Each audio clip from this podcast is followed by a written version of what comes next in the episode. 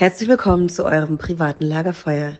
Liebe Lotti, du brauchst heute besonders starke Nerven und Max, vielleicht würde dir etwas Reflexion helfen. Spaß. Hallo, ich bin Lola Weipert. Ich bin die Moderatorin von Temptation Island VIP und Temptation Island und ich freue mich sehr, bei eurem wunderbaren Podcast Radio Island etwas kredenzen zu dürfen, was ihr vielleicht noch gar nicht wusstet. Denn ich weiß, ihr wollt jetzt streiken und ihr könnt euch auch zu Hause festkleben, aber das bringt alles nichts, weil ihr dürft den Kopf nicht in den Sand stecken, ihr dürft auch keinen Sand in den Kopf stecken. Glaubt mir und vertraut mir, es ist die Ruhe vor dem Sturm. Der Sturm ist gerade außerhalb der Villa, der kommt aber jetzt bald in die Villa, okay? Also weh, ihr hört jetzt auf Temptation zu gucken, dann seid ihr halt selbst schuld. Aber ich kann euch nur sagen, guckt, hört, freut euch auf ganz viel Staunen, auf ganz viel Sprachlosigkeit und Frau, freut euch eventuell auch auf was, was es so noch nie gegeben hat.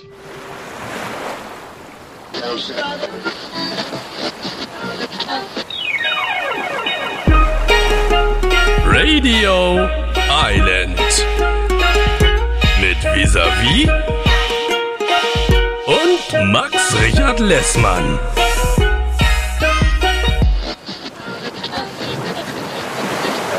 Lehnt euch mal zurück und genießt ein bisschen die Show. Ich hab Gänsehaut am ganzen Körper, Lotti. Ja, ich hatte auch Ich hab Gänsehaut. Gänsehaut wirklich am ganzen Körper. Uh, hallo Lotti. Hallo Max. Und liebe Grüße an Lola. Allerliebste Grüße. Lola. Lola. Vielen Dank für diesen Teaser. Also das, wenn das mal ein Teaser war, äh, kein Teaser war, dann weiß ich es auch nicht. Also das ist ja, also, oha. Also Max, Was kommt da auf eigentlich, uns zu, Lotti? Was glaubst du, was da auf uns zukommt? also ich habe langsam das Gefühl, dass da also doch nicht nur Knöpfe angenäht werden, wenn ich mir das da anhöre, wenn Lola sagt, es passiert etwas und ich, Lola ist meine Freundin, die würde sowas nicht sagen, wenn das nicht so wäre. Die würde uns hier nicht in eine Falle locken und uns auch irgendwas fies, ne? erzählen, da passiert Ja. was, was noch nie passiert ist. Da wird wirklich was passieren, Max. Oh mein Gott. Also ich habe eine Theorie, weil sie hat gesagt, der Sturm ist noch außerhalb des äh, der Villa und es kommt ein Sturm in die Villa. Soll ich sagen, was ich glaube, was passieren könnte, was es noch nie gab? Jetzt habe ich auch eine Vermutung, aber ja, sag. Soll, sollen, wir, sollen wir es zusammen sagen? Ja, können wir machen. Eins, zwei, drei, Nachrücker. Ja. Ja, das wäre natürlich interessant, ne? Vielleicht war es aber auch nur eine Metapher, in die wir jetzt zu viel hineininterpretieren. Vielleicht heißt es auch einfach nur, stimmt, sein, ja. Max, guck mal, es könnte auch nur heißen, das schlechte Wetter, der scheiß Sturm die ganze Zeit, das bekackte Regen und Ach Nass und so. Kackwetter und der Tornado, der doch da angeblich war, weil das Ah. Bootding, das Bootdate ist ja, ausgefallen. Stimmt, Der jetzt, Sturm ja. ist in physischer Form Okay, außerhalb der. Villa und er zieht in Liebesform quasi, in die wirklich Temptation-Form in die Villa hinein. Ja, vielleicht ist es das. Wahrscheinlich ist es eher das, ja, jetzt wo du Ja. es sagst. Wir wollten ja eigentlich jetzt hier streiken und wir werden diese Woche den Streik trotzdem noch durchziehen. Das haben wir uns so vorgenommen. Aber nach dieser Nachricht von Lola sollten wir, was mich jetzt betrifft, ich weiß nicht, wie du es siehst, nächste Woche wieder einsteigen bei Temptation. Also jetzt, wo ich weiß, dass da was Ja, passiert, bin ich natürlich wieder, ja. bin ich Fähnchen im Wind mäßig wieder am Start. du auch? Ich bin sofort dabei. Ich bin sofort dabei. Ich mache alles, was Lola sagt. Sofort. Ich habe Ich nämlich auch ein bisschen alles. Angst vor der. Also wenn die, also nicht im Privaten, aber wenn ich die da so sehe, wie die, wie die immer so guckt, dann will man ja auch nichts Falsches machen. Und äh, also die, die, die Männer, die da so sitzen und immer irgendwas Falsches gemacht haben, wenn mich Lola so angucken würde, dann würde mir richtig der Arsch auf Grundeis gehen. Deswegen wollen, will ich natürlich jetzt hier nichts Falsches machen und auf jeden Fall weiter gucken.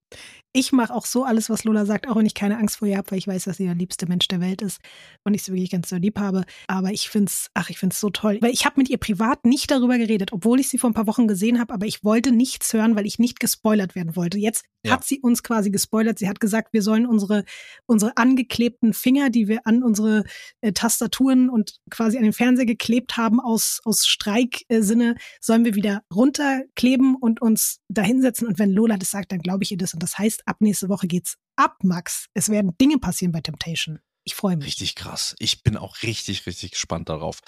Aber erstmal passieren hier Dinge. Ganz genau.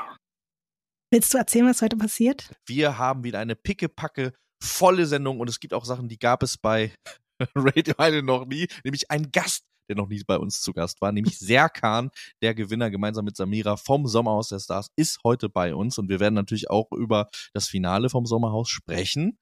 Und außerdem, worüber reden wir noch heute? Wir reden über Bachelor in Paradise, wir reden übers Promi-Büßen.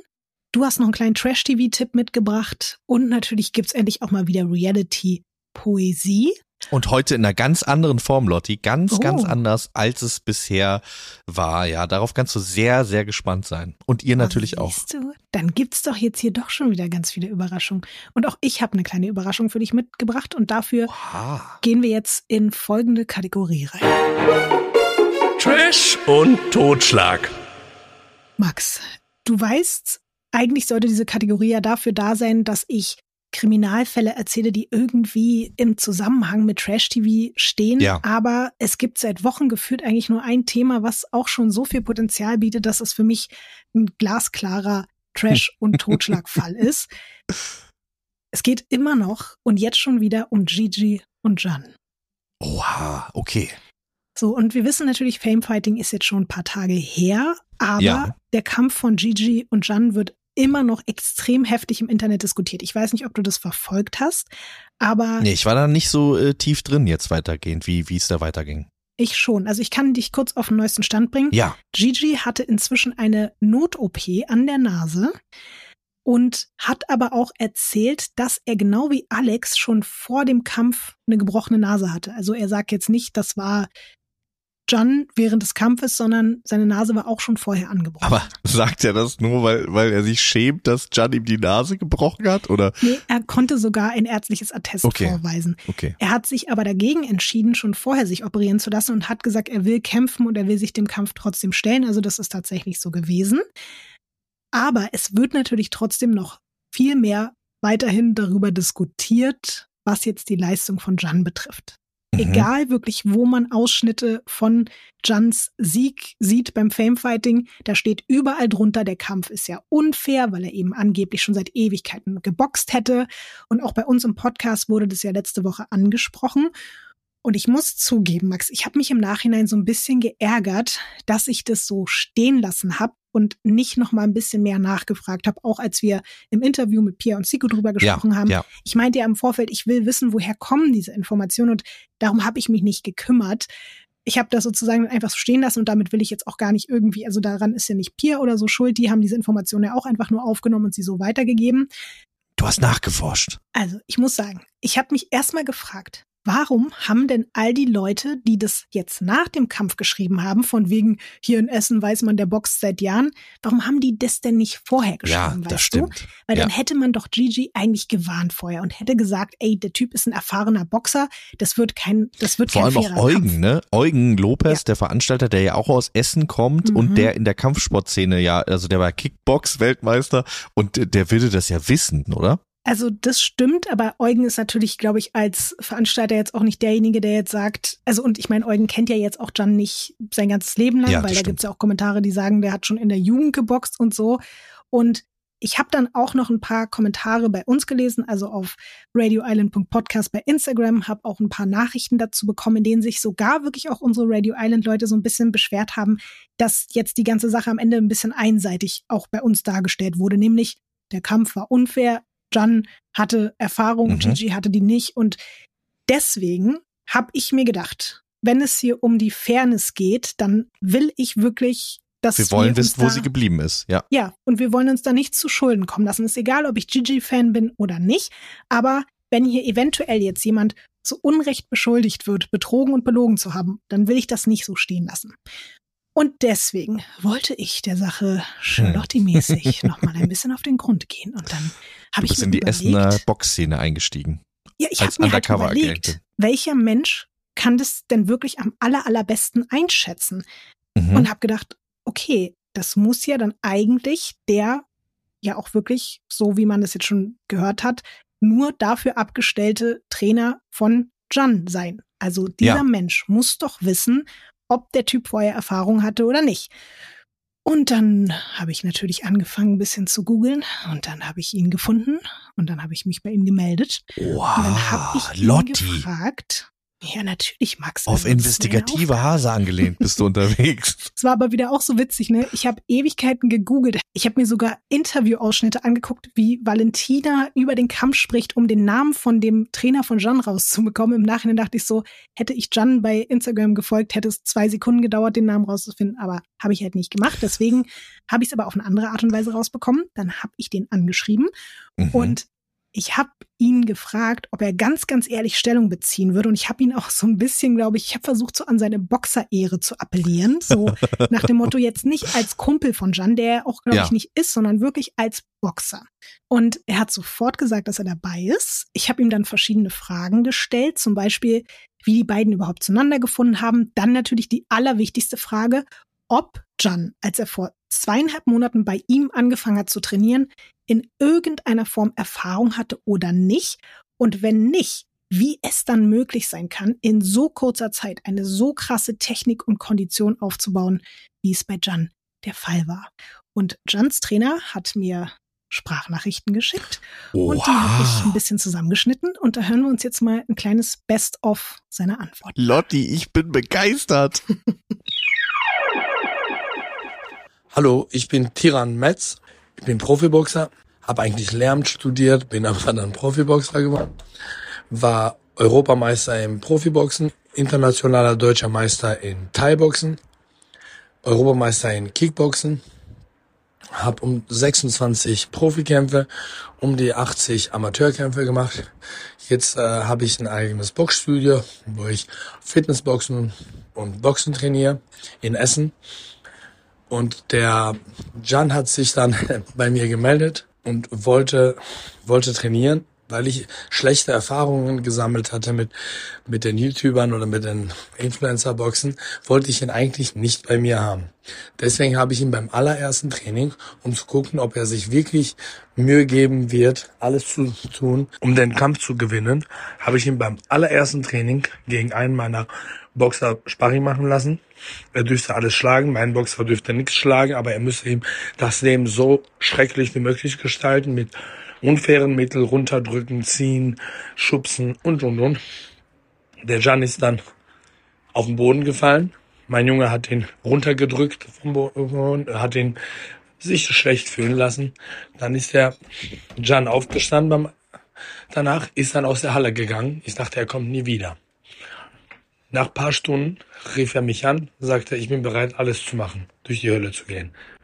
Dann haben wir einen Trainingsplan für ihn gemacht, hat alles durchgezogen, von morgens bis abends.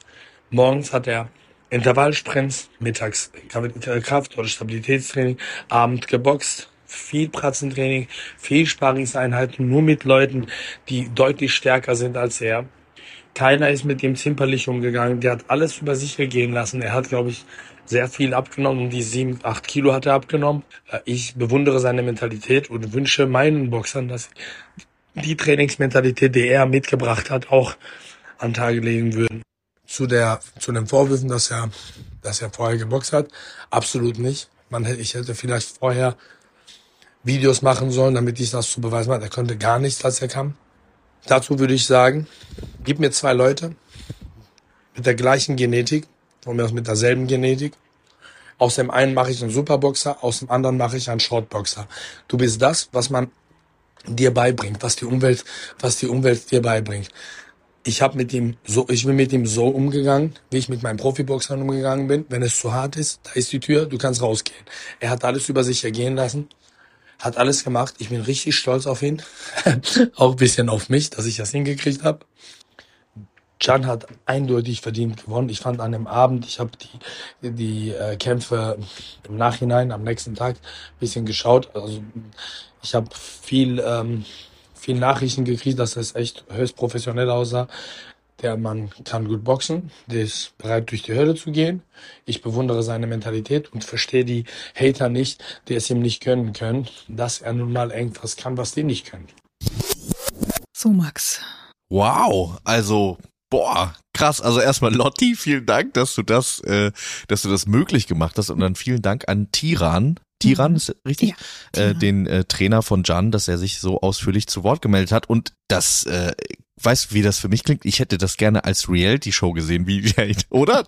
Also, weil ich finde, Tiran klingt auch wie ein Typ, dem man gerne zuhört, dem man gerne Mhm. zuguckt und äh, der, glaube ich, ein ganz toller Trainer ist. Ich finde, der hat mit so einer Begeisterung davon erzählt. Mhm. Und ähm, ja, äh, wie wir ja auch schon gesehen haben, der sah aus, als würde das nicht erst seit zwei Monaten machen. Und das ist natürlich dann auch ein großes Verdienst des Trainerteams, aber eben auch von Jan selber. Und ich finde, ähm, ich habe das, glaube ich, auch einfach so hingenommen, dass es dieses Gerücht gab und jetzt schäme ich mich auf jeden Fall auch dafür und denke.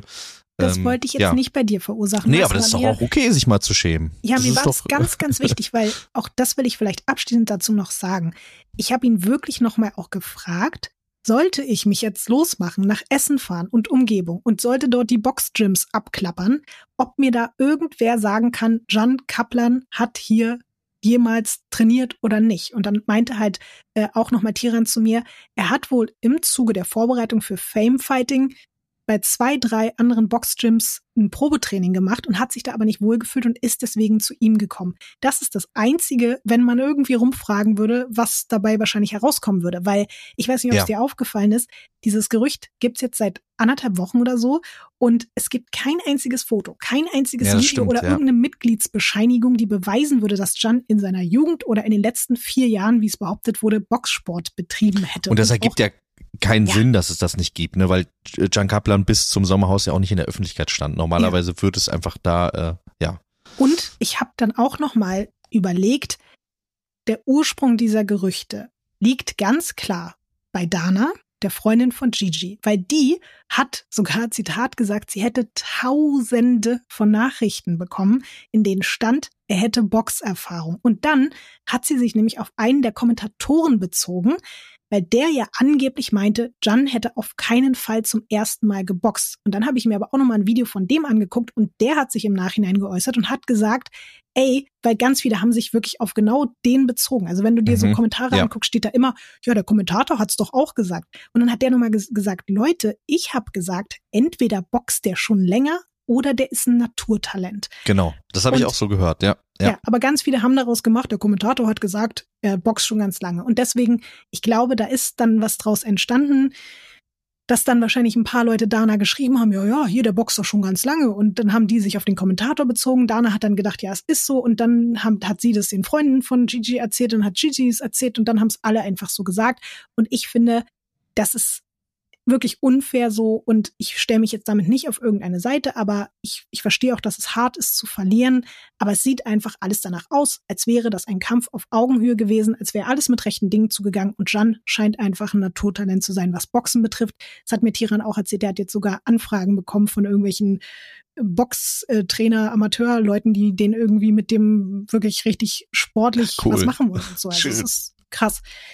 Und deswegen war mir das wichtig, das hier nochmal aufzuklären, dass wir hier uns nicht an sowas beteiligen und irgendwelche falschen äh, Verdächtigungen einfach so im Raum stehen lassen. Genau. Das finde ich richtig, richtig cool, äh, Lotti. Danke, danke dafür. Und äh, liebe Grüße an Jan. Ich fand, also ich kenne mich überhaupt nicht im Boxen aus, aber ich fand, das sah auf jeden Fall aus, als wüsste der, was er tut. Deswegen habe ich das wahrscheinlich auch schnell geglaubt. Aber dass es jetzt hier eine, so eine Rocky-mäßige Geschichte ist mit, äh, ich liebe ja in Filmen auch so Montagen, ne, so Trainingsmontagen. Mhm. Ich würde, wenn's, wenn man nicht eine Reality-Show äh, sieht, dann wenigstens eine Trainingsmontage äh, gerne sehen, weil die haben da doch bestimmt was gefilmt. Das äh, könnten, könnten wir vielleicht nochmal Tiran fragen, ob der uns eine Tra Rocky-mäßige Trainingsmontage von Jan äh, zuschicken kann. Vielleicht auch nur privat, nur für mich und dich. Bekommen wir bestimmt. Und damit hoffentlich können wir die Akte Jan und Gigi jetzt wirklich auch endgültig schließen. Und dann war's das. Und der Kampf ist vorbei. Und ich hoffe, die leben in Zukunft in Frieden einfach weiter. Beide. Ich bin gespannt aber, gegen wen er dann beim nächsten Fame Fighting boxen wird, ob es Alex sein wird, äh, den er ja schon herausgefordert hat, oder ob es jemand anders ist. Also ich meine, er hat ja gar nicht so viel Stress mit Leuten, aber Valentina ja wiederum mit genug. Also er kann quasi in die Bresche springen für sie. Maurice wiederum, der jetzt auch ziemlich dicke mit Jan und Valentina ist, hat lustigerweise gerade erst auch ein Bild mit Tiran gepostet und hat gesagt, ey, Oha. vielleicht macht der mich jetzt auch für nächstes Famefighting fit gegen Alex, hat er gesagt. Also da ist auch noch nicht die letzte, das letzte äh, Gespräch gefallen. Und wenn Tiran wirklich halt so krass ist, wie er das bei, bei Jan gezeigt hat, wer weiß, vielleicht kann er ja sogar auch einen Maurice fit machen. Ja, Maurice hat auf jeden Fall die richtige Mentalität. Weltklasse. Das stimmt. Bei Gott. Bei Gott sogar. So, Max, wollen wir rübergehen? Wollen wir uns verabschieden jetzt aus Essen und wollen wieder nach Thailand gehen? Es ist mir kalt, ich möchte wieder unter Ja. Palmen und ich möchte zurück ins Paradies. Und dafür brauchen wir ein bisschen. Was geht los da rein?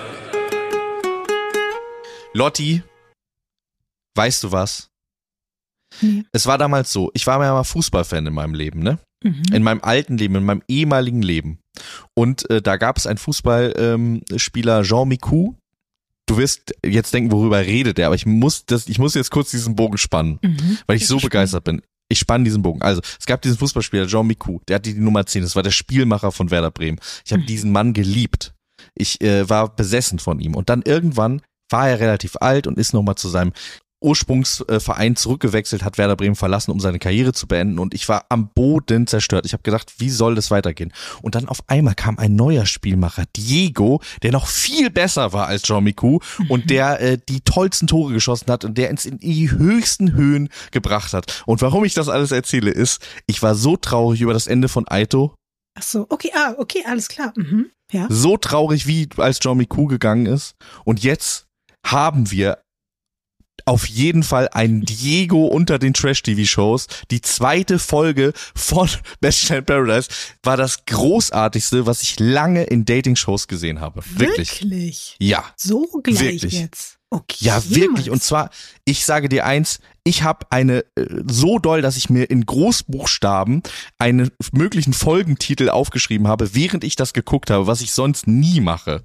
Und jetzt zwar Plot Twist Paradise. Ja. Mhm.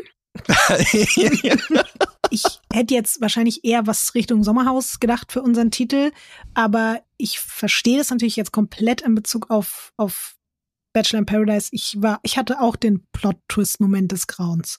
ja. So, ey, das war so gut, ähm, so gut erzählt, auch so gut geschnitten. Das war so schlau gebaut, halt wirklich. Also, das war wirklich wie in einem Film einfach, dass man so Stück für Stück dahinter Dann gekommen erzähl ist. doch jetzt, worum es geht. Jetzt muss ich noch mal ganz kurz ausholen. Das Großartigste, was bei Bachelor in Paradise je passiert ist, ist die Genese, die Geschichte von Marco Cerullo gewesen. Und wir haben quasi jetzt wieder so ein bisschen was. Es könnte sein, dass wir wieder sowas erleben. Also, äh, dass wieder, wir wieder so ein Einhorn, so ein Sternschnupp-Moment haben mit Max.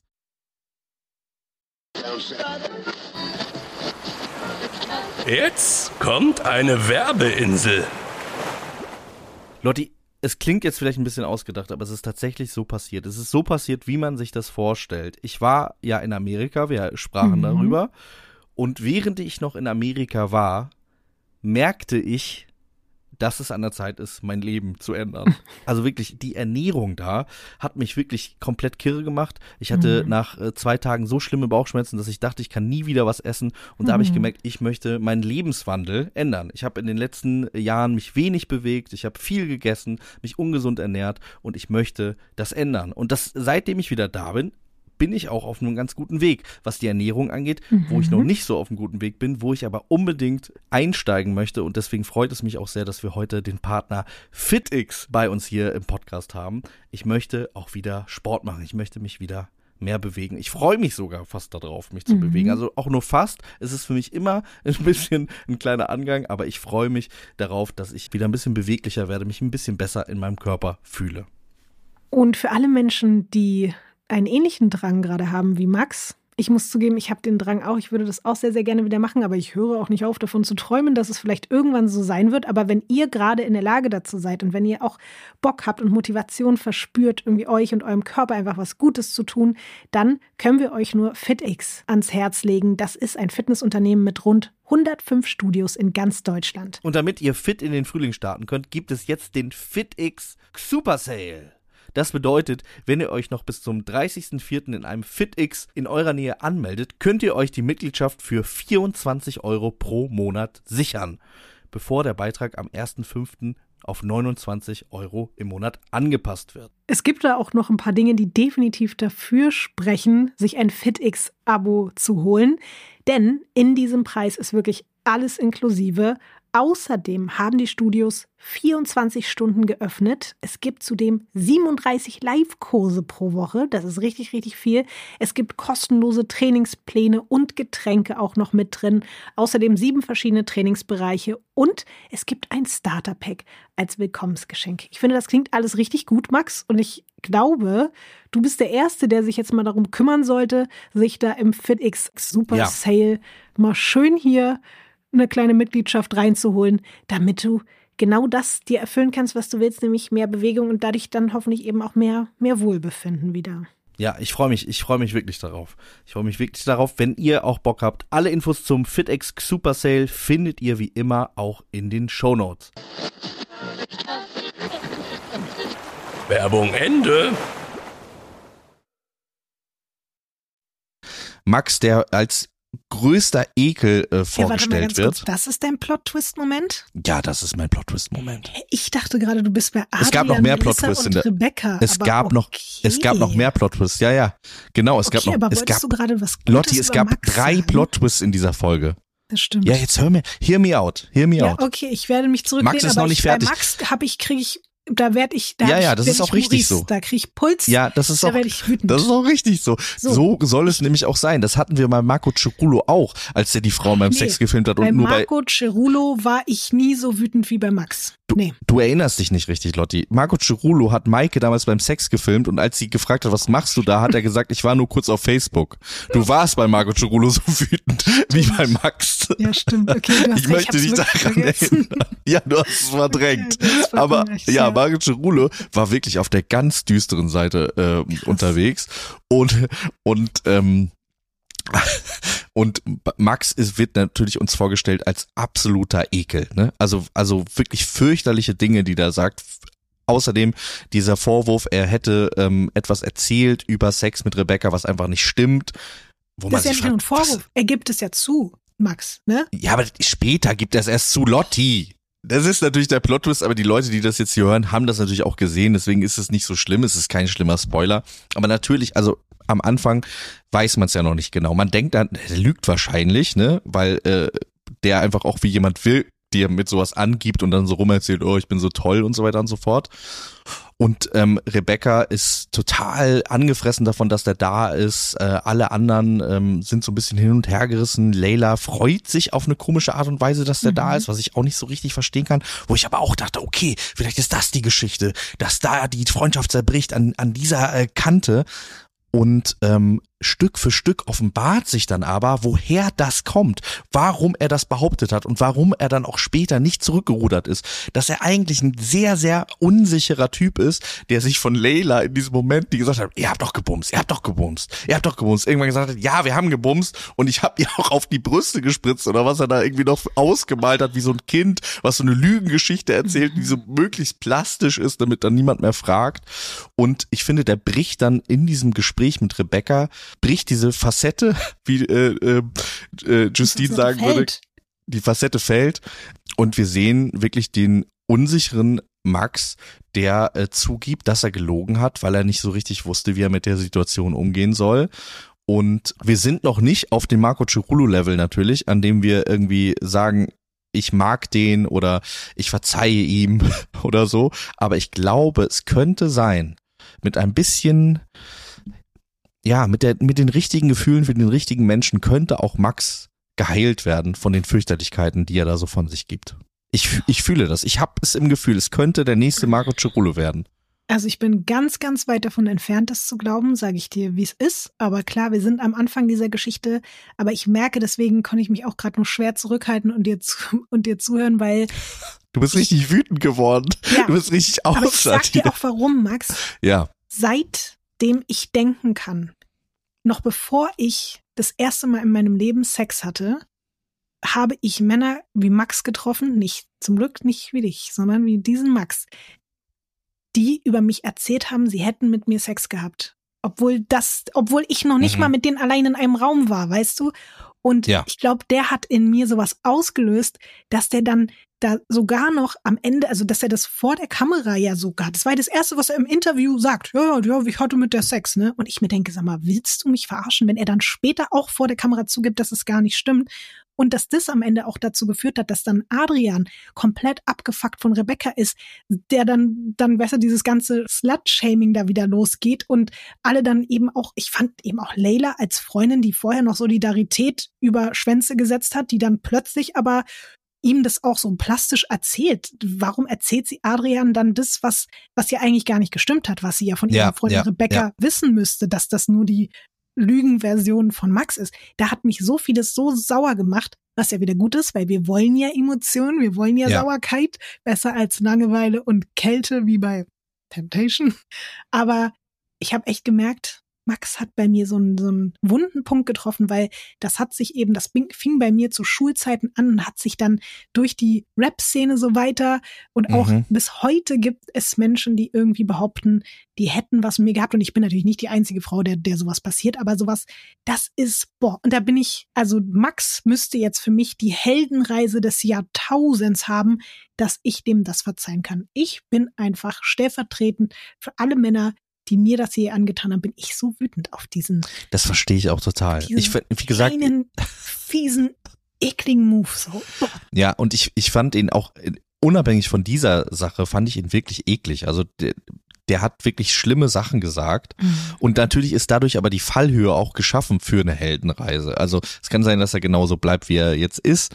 Und dann ähm, nehme ich alles zurück, was ich jemals hier angedeutet habe. Aber ich sehe etwas in ihm. Ich sehe auch, dass er diese Unsicherheit und dieses ganze, also auch, dass er das da jetzt im Interview nochmal wiederholt hat, spricht für mich so ein bisschen dafür, wenn man einmal sowas gesagt hat, traut man sich, gerade für diese Art von Mann, die er so repräsentiert, so der coole Machermann, ich bin der Fuckboy und so, sich damit auch so zu brüsten, ne? Ich bin der Casanova.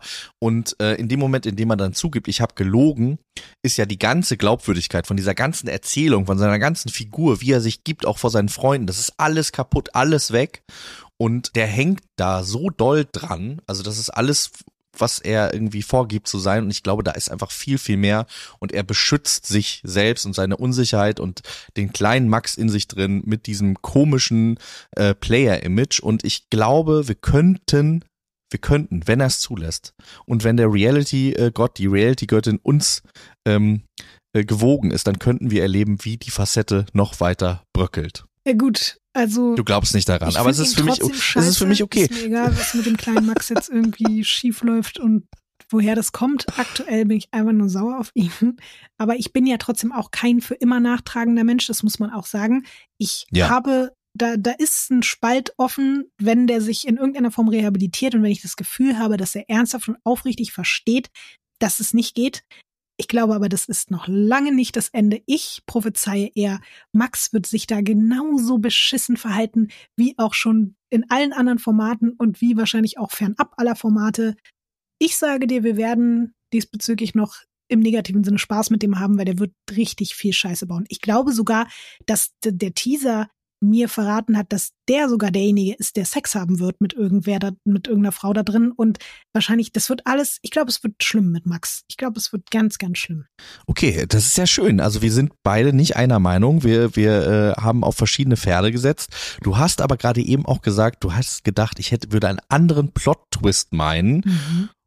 Und zwar, äh, um in Fußballvergleich zu bleiben, ich weiß gar nicht, ich bin bei meinem Freund Christian, der so ein großer Fußballfan ist. Wahrscheinlich komme ich deswegen jetzt mit Bei Fußballvergleichen. Bei Der Favorit scheidet in der Vorrunde raus. Ja, genau. Chris Nanu, der genau. Ex-Freund von meiner besten Freundin. Genau, ja. Ist dürfen wir den Running Gag hier drin Ja, lassen den dürfen wir, den, Podcast? den Running Gag, den nehmen wir mit äh, rüber in unseren das ist Podcast. tatsächlich, können wir es ja mal sagen, das ist ein privater, ganz privater Running Gag von uns beiden. Liebste Grüße an dieser Stelle an meine beste Freundin und an einen deiner engsten Freunde, glaube ich, auch, Ja, äh, die lustigerweise mal vor 100 Jahren mal ganz kurz zusammen waren oder ich weiß nicht genau wie lange, aber wir müssen das wie so ein Zwang immer mit dazu sagen. Wenn du den Namen von ihm sagst oder ich den Namen von ihr sage, müssen wir immer sagen, dass das der Ex oder die Ex von unseren besten Freunden ist. Und aber auch immer so, als würden wir das zum ersten Mal sagen, diesen Ja. Kommentar. Ja, genau. Jetzt Und bei dem bin ich, Ja. bei dem bin ich gerade zu Hause. Und der äh, ist großer Fußballfan und deswegen Oh, liebe Grüße. Ja, richtig aus. Deswegen habe ich jetzt auch wieder einen Fußballvergleich gedacht und zwar der Favorit ist in der Vorrunde ausgeschieden. Melissa ist nicht mehr bei Krass, Bachelor in ne? Paradise. Krass, ne? Heftig. Aber darf ich Boah. dich dazu was fragen, Max? Und ich hoffe, dass es keine böse Frage ihr gegenüber jetzt ist, aber Woran hat's gelegen? Nee, ich wollte dich eher allgemein fragen. Ich war ja mal ganz doll verliebt in Melissa. So, Ja. ich, weil im Gegensatz zu dir verliebe ich mich anscheinend dann irgendwie bei den Frauen nicht in die bösen, sondern in die, in die ganz lieben, also die süßen, verträumten, sympathischen Frauen, die finde ich irgendwie immer ganz toll. Also, obwohl, das stimmt jetzt aktuell vielleicht, ich, egal. So, Melissa fand ich ganz toll damals und ich habe mich so Ja. gefreut, als sie dann Bachelorette wurde und ich habe aber gemerkt, ich habe mich ganz doll entliebt von Melissa. Mhm. Ich Ja. fühle gar nichts mehr. Ja. Und ich war eher sogar so, dass ich dachte, ich fand es überraschend und krass, dass sie ausgeschieden ist, aber ich hatte keinerlei Gefühle mehr und fand es deswegen auch nicht so schlimm, dass sie gegangen ist. Und jetzt wollte ich dich fragen, wie es bei dir ist. Ob du dich auch, falls du mal in sie verliebt gewesen sein sollst, entliebt hast und ob du vielleicht weißt, woran das liegen könnte. Bei mir war das tatsächlich schon in der Bachelorette-Staffel so, Ja, dass ich da das Gefühl auch. hatte, bei dir auch, ne? Ja. Dass ich da das Gefühl hatte, okay, wir hatten irgendwie ein Herz für sie in dieser ganzen Danilo-Dreiecksgeschichte und ich fand es total einen schlauen und interessanten Move, sie dann zur Bachelorette zu machen. Fand aber die Staffel nicht besonders gut, nicht besonders Mhm. spannend. Und dementsprechend habe ich aber jetzt gedacht, vielleicht kriegt sie ein Revival, vielleicht kriegt sie hier nochmal eine Chance. Ein Satz beantwortet deine Frage, den sie selber gesagt hat. Warum wir sie nicht mehr lieben. Weißt du noch, was sie gesagt hat zu Adrian, als sie zusammensaßen und Adrian sie kurz nachgemacht hat, was sie dann gesagt hat? Dass sie die Oma ist. Dass alle sie als Oma nachmachen. Mhm. Und ähm, das ist ja überhaupt nicht schlimm. Sie hat ja immer diese schwäbischen Sachen, die sie immer so Mhm. sagt. Das ist ja irgendwie auch schön, dass sie das so hat. Aber es ist im Kontext dieser Sendung, die wir da erleben, wollen wir ja keine, also zumindest, ich würde super gerne mal eine Sendung sehen mit, mit äh, Rentnern und Rentnerinnen, die sich daten in Thailand, äh, untereinander in so einem Haus, so äh, Bachelor in Paradise Ü60. Aber ich glaube, sie Es ist gab ja einfach. kurze Zwischen, ich weiß nicht, ob du es gesehen hast, es gab ja jetzt vor kurzem dieses My Mom, Your Dad. Ich muss es nochmal nachgucken. Oha, Ähm, hast du das nicht gesehen? Von Amira Pocher nee, das habe ich nicht moderiert. gesehen. Bald nicht mehr Okay. Pocher mit Nachnamen. Warte, My Mom, Your Dad, hieß das so? Ja, okay, gut. Habe ich mir angeguckt. Das war jetzt nicht Ü60, so, aber obwohl, vielleicht waren auch Ü60 Leute dabei, aber es waren halt Eltern, die sich gedatet haben und die Kinder waren dann in so einem Haus daneben. Es war nicht so.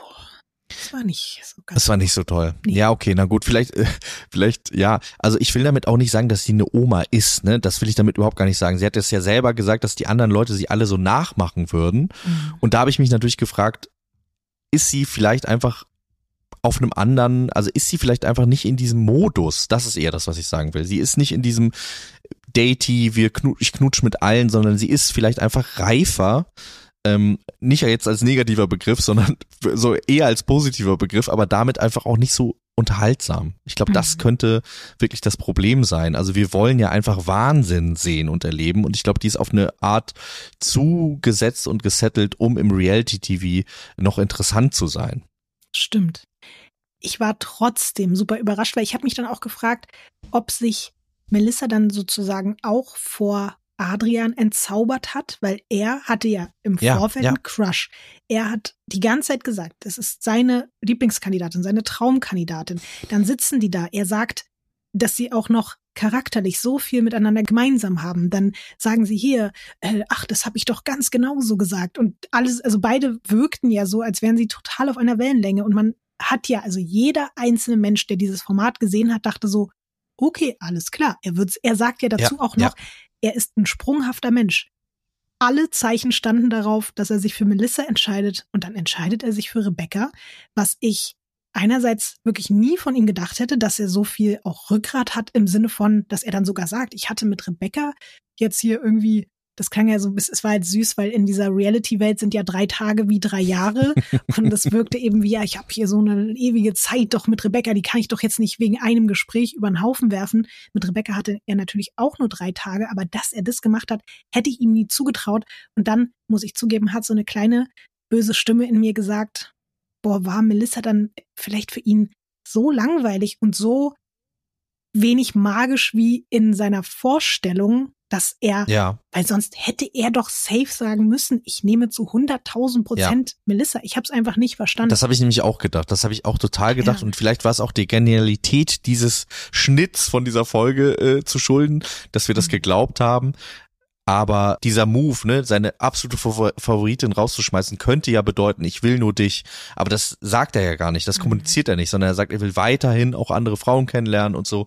er Und will äh, sie nicht küssen, damit die dann nicht so safe sind, dass er Genau, dann nicht noch bei genau, anderen was. genau. Also das hat irgendwie Genau, stimmt. Das ist noch viel Ja. schlimmer, als ich das gerade formuliert habe. Ja. Er sagt, ich weiß doch, wie ihr seid. Wenn ich dich jetzt küsse, dann küsst mich niemand Mhm. anders mehr. Also das ist ja ganz für mich eigentlich eine klare Absage auch in ihre Richtung. Aber Melissa fand er anscheinend dann noch äh, uninteressanter. Und das ist schon ein starkes Stück, auf jeden Fall. Fand ich definitiv auch.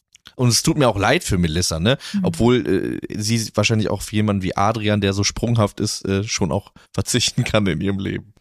Gab es denn sonst noch was bei Bachelor in Paradise, was dir irgendwie hängen geblieben ist?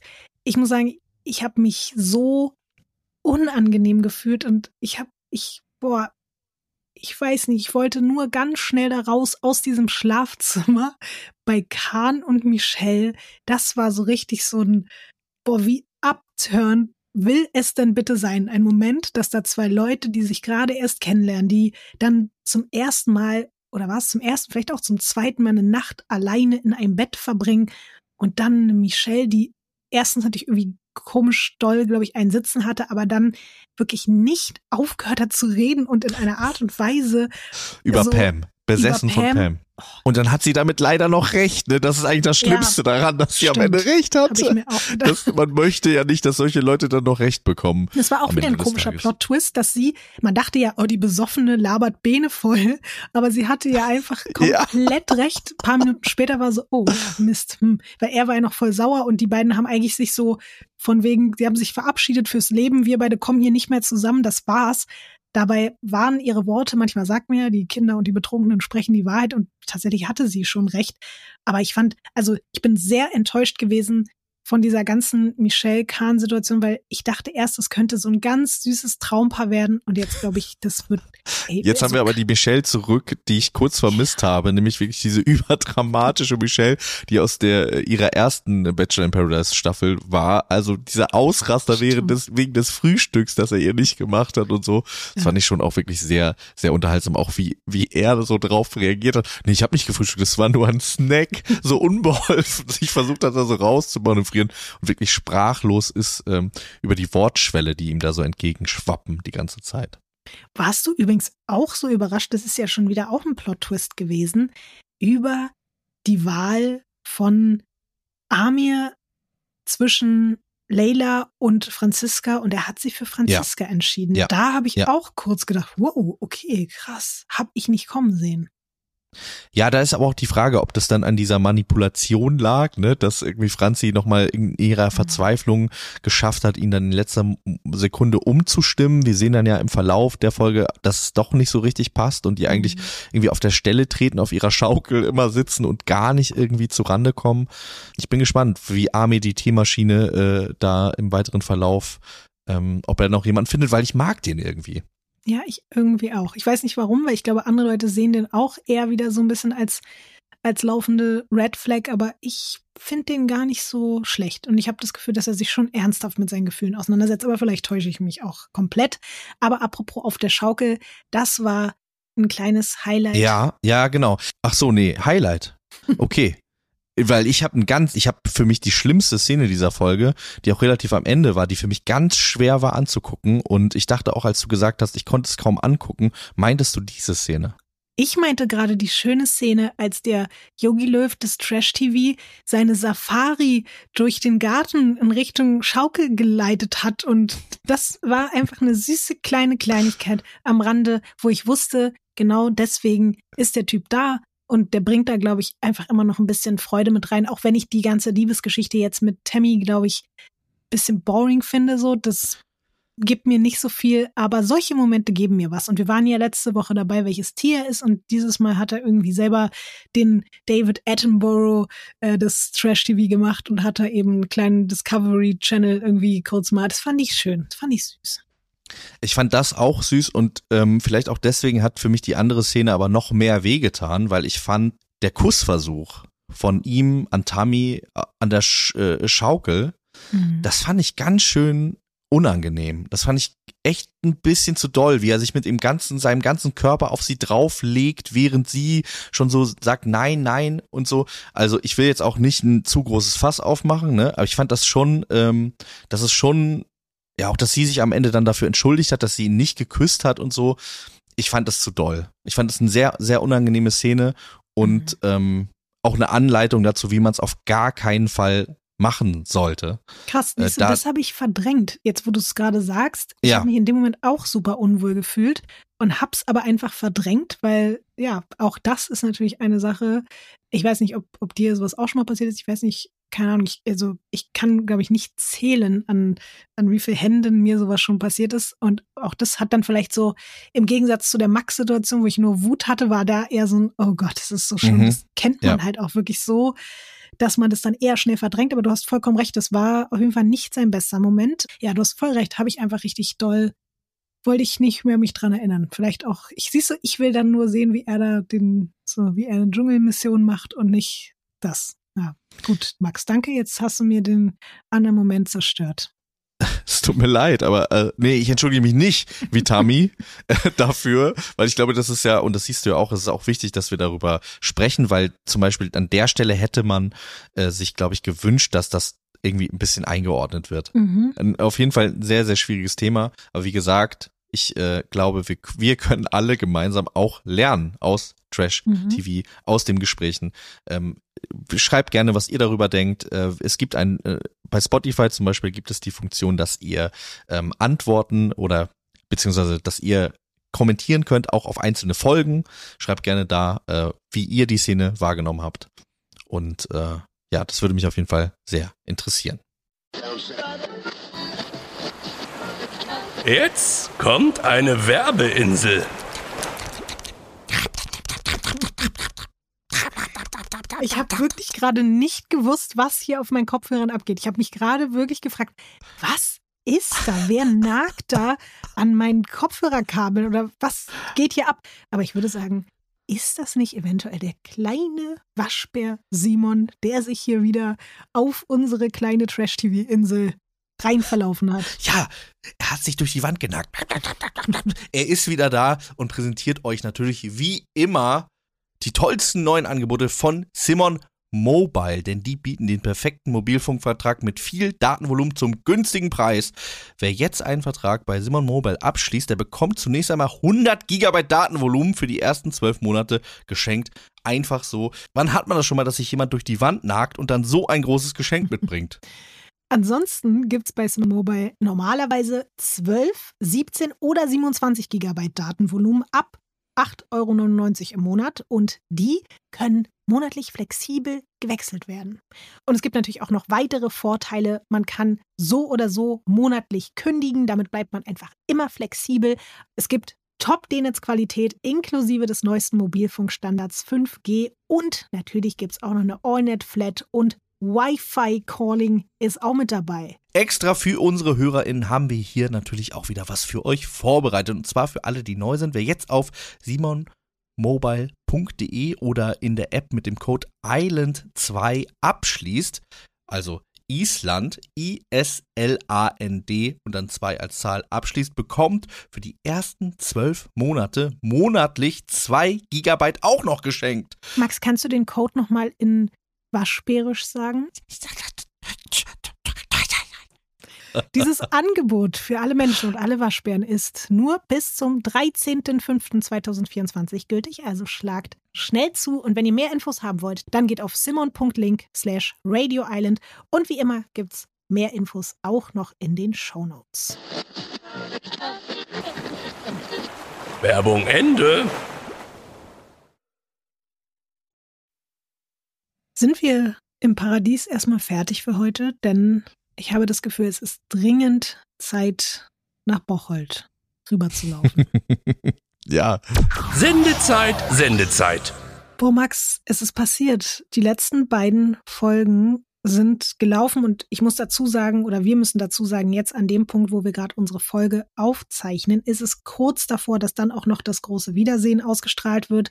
Das ist hier leider manchmal nicht anders machbar, weil wir natürlich sehr lange Folgen aufnehmen und dann noch mit Gästen und mit äh, Sachen, mit Produktion und so weiter, brauchen wir immer ein paar Tage Vorlauf. Das heißt, wenn ihr das jetzt hier hört, kommt eben auch abends das große Wiedersehen raus. Wir sprechen jetzt aber erstmal nur über die letzten beiden Folgen wie geht es dir damit, Max? Wie, wie war's? Ich bin also oh, schon wieder so viele Emotionen. Das war eine Achterbahn. Ja, viele ja, Emotionen, ja, ja, viele, viele Emotionen. Ich finde, wir haben einige Menschen nochmal von einer ganz anderen Seite gesehen. Wir haben ähm, auch Dinge nochmal erfahren, die wir eigentlich schon wussten. Dazu kommen wir vielleicht gleich in der Poesie, am Millionenfach wahrscheinlich sogar. Wollen wir mal über die Liebesbriefe sprechen, Max? Ja, die Liebesbriefe sind für mich auch einer der größten äh, Themenkomplexe natürlich dieser Sache, weil da ja viele, viele Sachen rausgekommen mhm. sind, ne? Also auf die verschiedensten Art und Weise. Was war dein Lieblingsliebesbrief? Ich habe geweint. Ich habe wirklich geweint. Als Abend geweint hat? Ja, natürlich. Ja, da habe ich auch denn, geweint. Ich glaube, das ist der süßeste Mensch, der jemals im Sommerhaus war und auch generell in diesen beiden Folgen Justine und Abend, wie, ja. wie die miteinander Baby, ich liebe dich, Baby, ich liebe dich, ich liebe dich, Baby, ich liebe dich. Ich, ich fühle es einfach und ich fühle auch die Liebe zwischen den beiden, auch wenn es manchmal ein bisschen anstrengend ist. Und ich glaube, Justine würde mir vielleicht manchmal in manchen Situationen auch ein bisschen auf die Nerven gehen. Aber Abend ruht so sehr in sich und die beiden lieben sich und die, dass die da auch dass sie es überhaupt bis ins Finale geschafft haben, ist unglaublich. Ja, ja. Die waren wirklich so eine Underdogs und die haben das mit ihrer Liebe geschafft. Und das fand ich, das hat mich sehr berührt und deswegen musste ich mit Abend und Justine sehr doll mitweinen. Und ja, das war. Bei Abend weint die jetzt oder was? Bei Abend weint die jetzt. das fand ich auch wieder, das war so ein Highlight, dass alle Männer irgendwie gefühlt, vielleicht sogar, also jeder innerlich irgendwie abgekackt hat, dass, dass alle jetzt weinen bei Abend, aber dass Maurice es dann auch so ausspricht, das war schon wieder wow. Aber ich fand auch, muss ich sagen, den improvisierten Brief von Serkan an Samira fand ich auch sehr, sehr schön. Also der hat Sachen gesagt, die, also das hat mich irgendwie auch berührt. Auch gerade, weil die eben auch eine Tochter zusammen haben und so schon auch ein sehr, sehr starkes Paar sind, wie ich finde. Ähm, ja, ich, ich glaube, da, ich fand bei dem Serkan-Brief äh, hatte ich so ein bisschen diesen, dieses Show-Gefühl. Also anders als bei Abend, das war ja sehr echt und nah. Mhm. Und bei Serkan, dass er den Brief dann so wegschmeißt und sagt, nee, ich mach das jetzt so. Ähm, ich hatte das Gefühl, dass er sich damit ein bisschen aufgespielt hat. Aber also da, Max, da war ich auf jeden Fall nicht so emotional dabei. Abend ist eben ein Busfahrer und Serkan ist der Showman. Der ist immer Showman. Ich glaube, selbst wenn keine Kamera läuft, ist der zu Hause bei Samira und dem Kind ein Showman. Das kriegst du nicht aus dem raus. Deswegen würde ich das noch nicht mal als etwas Unauthentisches sehen, sondern der muss das immer. Der muss immer noch irgendwie drei Schuppen ja. so von seinem Verhalten und so drauflegen. Ich glaube, das ist, macht ihn einfach aus. Ja, und äh, wir haben ja auch an Semiras Reaktion gesehen, anders als bei der Reaktion einer anderen Person, über die wir gleich noch reden werden, dass sie ihm das abgenommen hat. Und das ist ja das Allerwichtigste, ne, dass da zwischen den beiden irgendwie, ähm, dass die eine Sprache sprechen, anders als Alex und Vanessa. Also erstmal grundsätzlich muss ich sagen, ich nehme zurück, was ich jetzt hier die letzten beiden Folgen gesagt habe, dass das so eine positive Entwicklung gibt.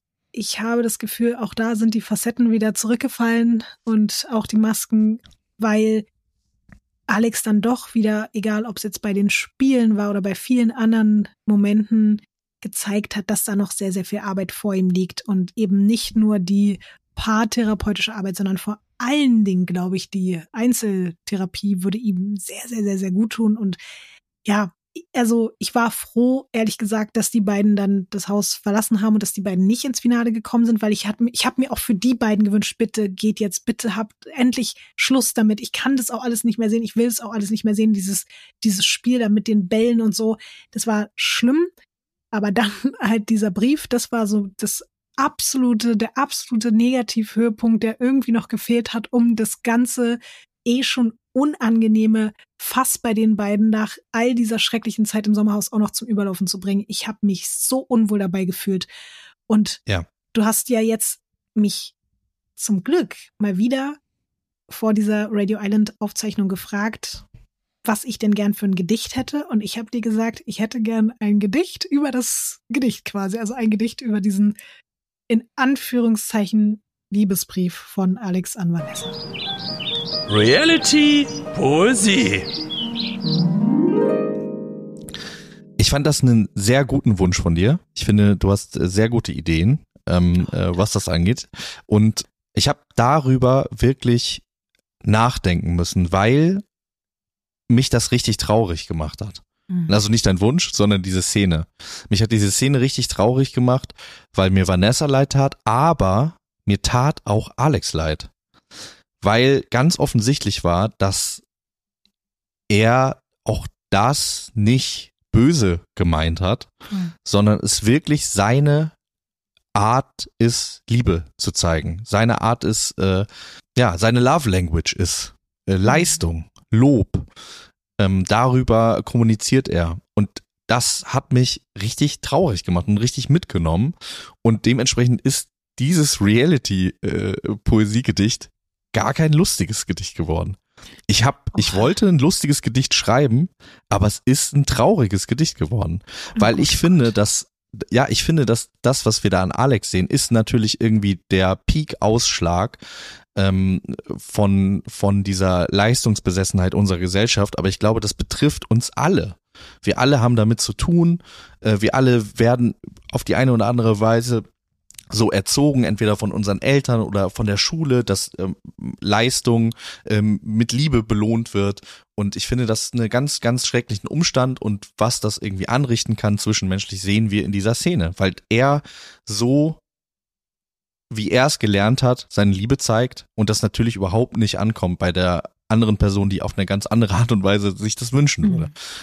Ähm, damit hast du jetzt nicht gerechnet, ne, dass es jetzt was Trauriges wird. Aber ich, ich, ähm, Ich finde das voll in Ordnung, weil Poesie ist ja auch ganz oft und vor allen Dingen, weil es ja auch die Realität widerspiegelt, gerade in deinen Gedichten, die du ja auch online mit den Menschen teilst, gibt es ja auch ganz viel nachdenkliche und tiefgründige und manchmal auch schmerzhafte Poesie. Und deswegen finde ich das total richtig und wichtig, dass es auch hier Radio Island mal in die Richtung geht. Ein Kind nimmt das als Liebe an, was seine Eltern so nennen. Und später als Erwachsener kann er es immer noch nur dort erkennen. Das Kind in uns bleibt immer klein, sind wir auch stark und groß. Uns treibt der Wunsch nach Leistung an für eine Handvoll Lob. Oh. Alex. Also ich muss sagen, mich hat, ähm, das war sehr für schön, mich, Max. Warte, ich muss einen kleinen Applaus nachlassen. Dankeschön. Ähm, für mich war das auch so ein äh, die Masken sind gefallen Moment von Alex, aber gar nicht so im Sinne von äh, jetzt zeigt er seine seine böse Fratze, sondern da wurde ganz, also weil es nämlich in diesem Kontext war von ich zeige dir meine Liebe, ich äh, ich offenbare dir über Worte meine Liebe. Ähm, ja. Und da wurde irgendwie ganz klar, was für ein Hebel bei ihm ähm, falsch äh, verkabelt ist und ähm, oder zumindest für ihn selbst vielleicht und für Menschen in seinem Umfeld manchmal ein bisschen schmerzhaft verkabelt ist. Ja. Und das tut mir einfach auch leid. Also ich glaube nicht, dass ich vielleicht bin ich da auch naiv, aber ich glaube bei den allermeisten Menschen nicht, dass sie böse sind oder so oder das irgendwie machen, ähm, um Menschen in ihrem Umfeld fertig zu machen. Das Gefühl hatte ich auch wirklich gar nicht. Er er hat es selber auch nicht verstanden, ne? Mhm. Er hat nicht verstanden, was jetzt das Problem ist. Er dachte, das ist doch schön. Wir haben das doch so toll zusammen gemacht. Das ist doch irgendwie, wie, wie krass wir hier so durchgezogen haben. Und die anderen haben ja dann gesagt, das ist eigentlich wie, was haben sie gesagt, wie ein, äh, Militärprotokoll. wie ein Militärprotokoll, ja. Das ist, das finde ich wirklich dramatisch. Das hat mich richtig, richtig betroffen gemacht und ähm, bei mir echt für Mitleid gesorgt, was Alex angeht. Krasserweise gab es für mich in dem Kontext sogar noch einen Facetten- bzw. Maskenfall-Moment, nämlich als dann Vanessa ihm bei dem Interview gesagt hat, so, ey, eigentlich, dass es noch viel schlimmer für sie war, als sie es dann auch vor allen anderen überhaupt zugegeben hat, dass sie ihre echten Emotionen da sogar noch zurückgehalten hat. Und da gibt es so einen Moment, wo Alex sagt, dann habe ich halt verkackt, wie immer in meinem Leben. Ja. Und das war auch so richtig so, okay. Es, also wie sehr willst du dich und alles offenbaren, was dich vielleicht auch die ganze Zeit überhaupt so wütend macht, weil du das Gefühl hast, dass du immer alles falsch machst und vielleicht auch, weil dir das Gefühl gegeben wurde von Anfang an, weil du immer nur gehört hast, du bist nicht gut genug und du bist schlecht und du machst dies und das und jenes.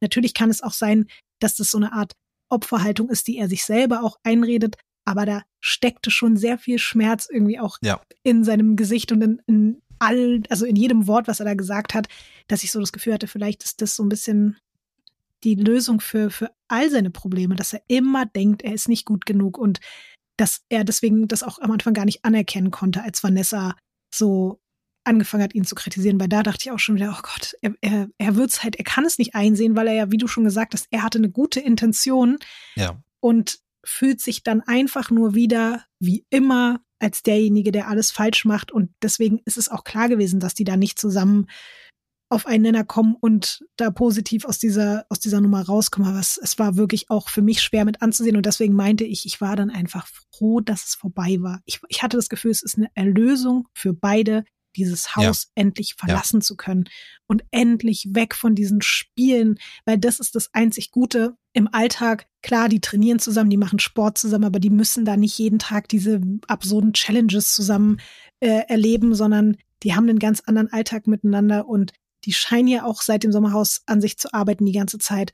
Ich bin mir trotzdem nicht so ganz sicher, ob die sich langfristig gesehen gut tun, weil, wie du schon gesagt hast, die haben eine ganz andere Liebessprache, die haben eine ganz andere Art und Weise, mit Emotionen umzugehen. Er geht auch ganz, ganz oft auf die Dinge, die sie ja bewegen und die sie gerade stören, überhaupt nicht ein, versteht es nicht. Sie wiederum kann mit ganz vielen Dingen nicht umgehen, die ihn umtreiben. Und ich finde es auf eine Art toll, wenn Menschen an ihren Beziehungen festhalten und darum kämpfen und daran arbeiten. Und gleichzeitig denke ich mir so, wenn das dann irgendwann nur noch ein Kampf und ein Krampf ist und alle unglücklich sind, dann weiß ich nicht, ob man vielleicht auch sich gehen lassen sollte gegenseitig. Aber das will ich denen jetzt auch nicht einreden. Ich sag Und nur, vielleicht haben sie ja einfach auch wirklich viel gelernt daraus, Ja. ne? Und irgendwie da einiges so gesehen.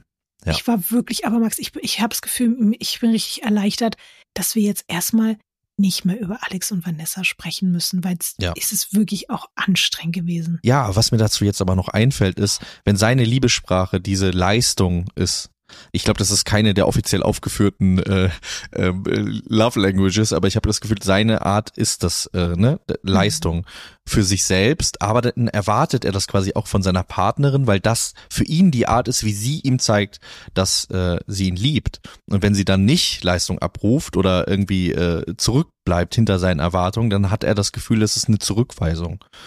Ähm, oder es könnte so sein. Das sind, sind natürlich jetzt irgendwie von außen äh, Theorien, aber deswegen rastet er vielleicht dann auch so aus und ist dann so verletzt davon, dass sie, also wir sehen das von außen, denken, das ist nur ein Spiel, warum rastet der so aus, warum ist er so wütend auf sie, dass sie da jetzt nicht mitspielt. Ähnlich wie bei Maurice auch. Maurice Mhm. ist ja auch die ganze Zeit, ich bin von Kriegern großgezogen worden, ich habe da geht's immer um Kampf, um Leistung, um Abliefern. Und äh, er ähm, hat, das hast du ja auch gesagt, gesagt, dass der Grund für die Trennung auch war, dass Ricarda nicht so richtig die Leistung abgerufen hat. Ricarda hat jetzt tatsächlich in einem Interview eine ganz andere Version von der Trennung erzählt, was ich auch wirklich schon wieder tragisch komisch fand, weil anscheinend war es wirklich so, die beiden haben das Haus verlassen und man hat ja da schon gemerkt, die Stimmung war super, super angekratzt und abgefuckt und Maurice wollte eigentlich nur noch seine Ruhe haben, war, hat ja auch natürlich ungerechterweise Ricarda ganz viel die Schuld gegeben. Gleichzeitig hat er mir auch total leid getan, Max. Ich weiß nicht, wie du es wahrgenommen hast. Ich, ich habe auch ein Tränchen im Auge gehabt bei Maurice, weil auch da war dieses Oh. so, der wollte so unbedingt gewinnen, der so wollte seine knapp, ne? Eltern stolz machen und der war Ja. so enttäuscht. Und ich, ich bin leider auch ein unglaublich kompetitiver Mensch. Ich bin so ein Kind gewesen, was bei Mensch ärger dich nicht alles umgeworfen hat, wenn ich verloren habe.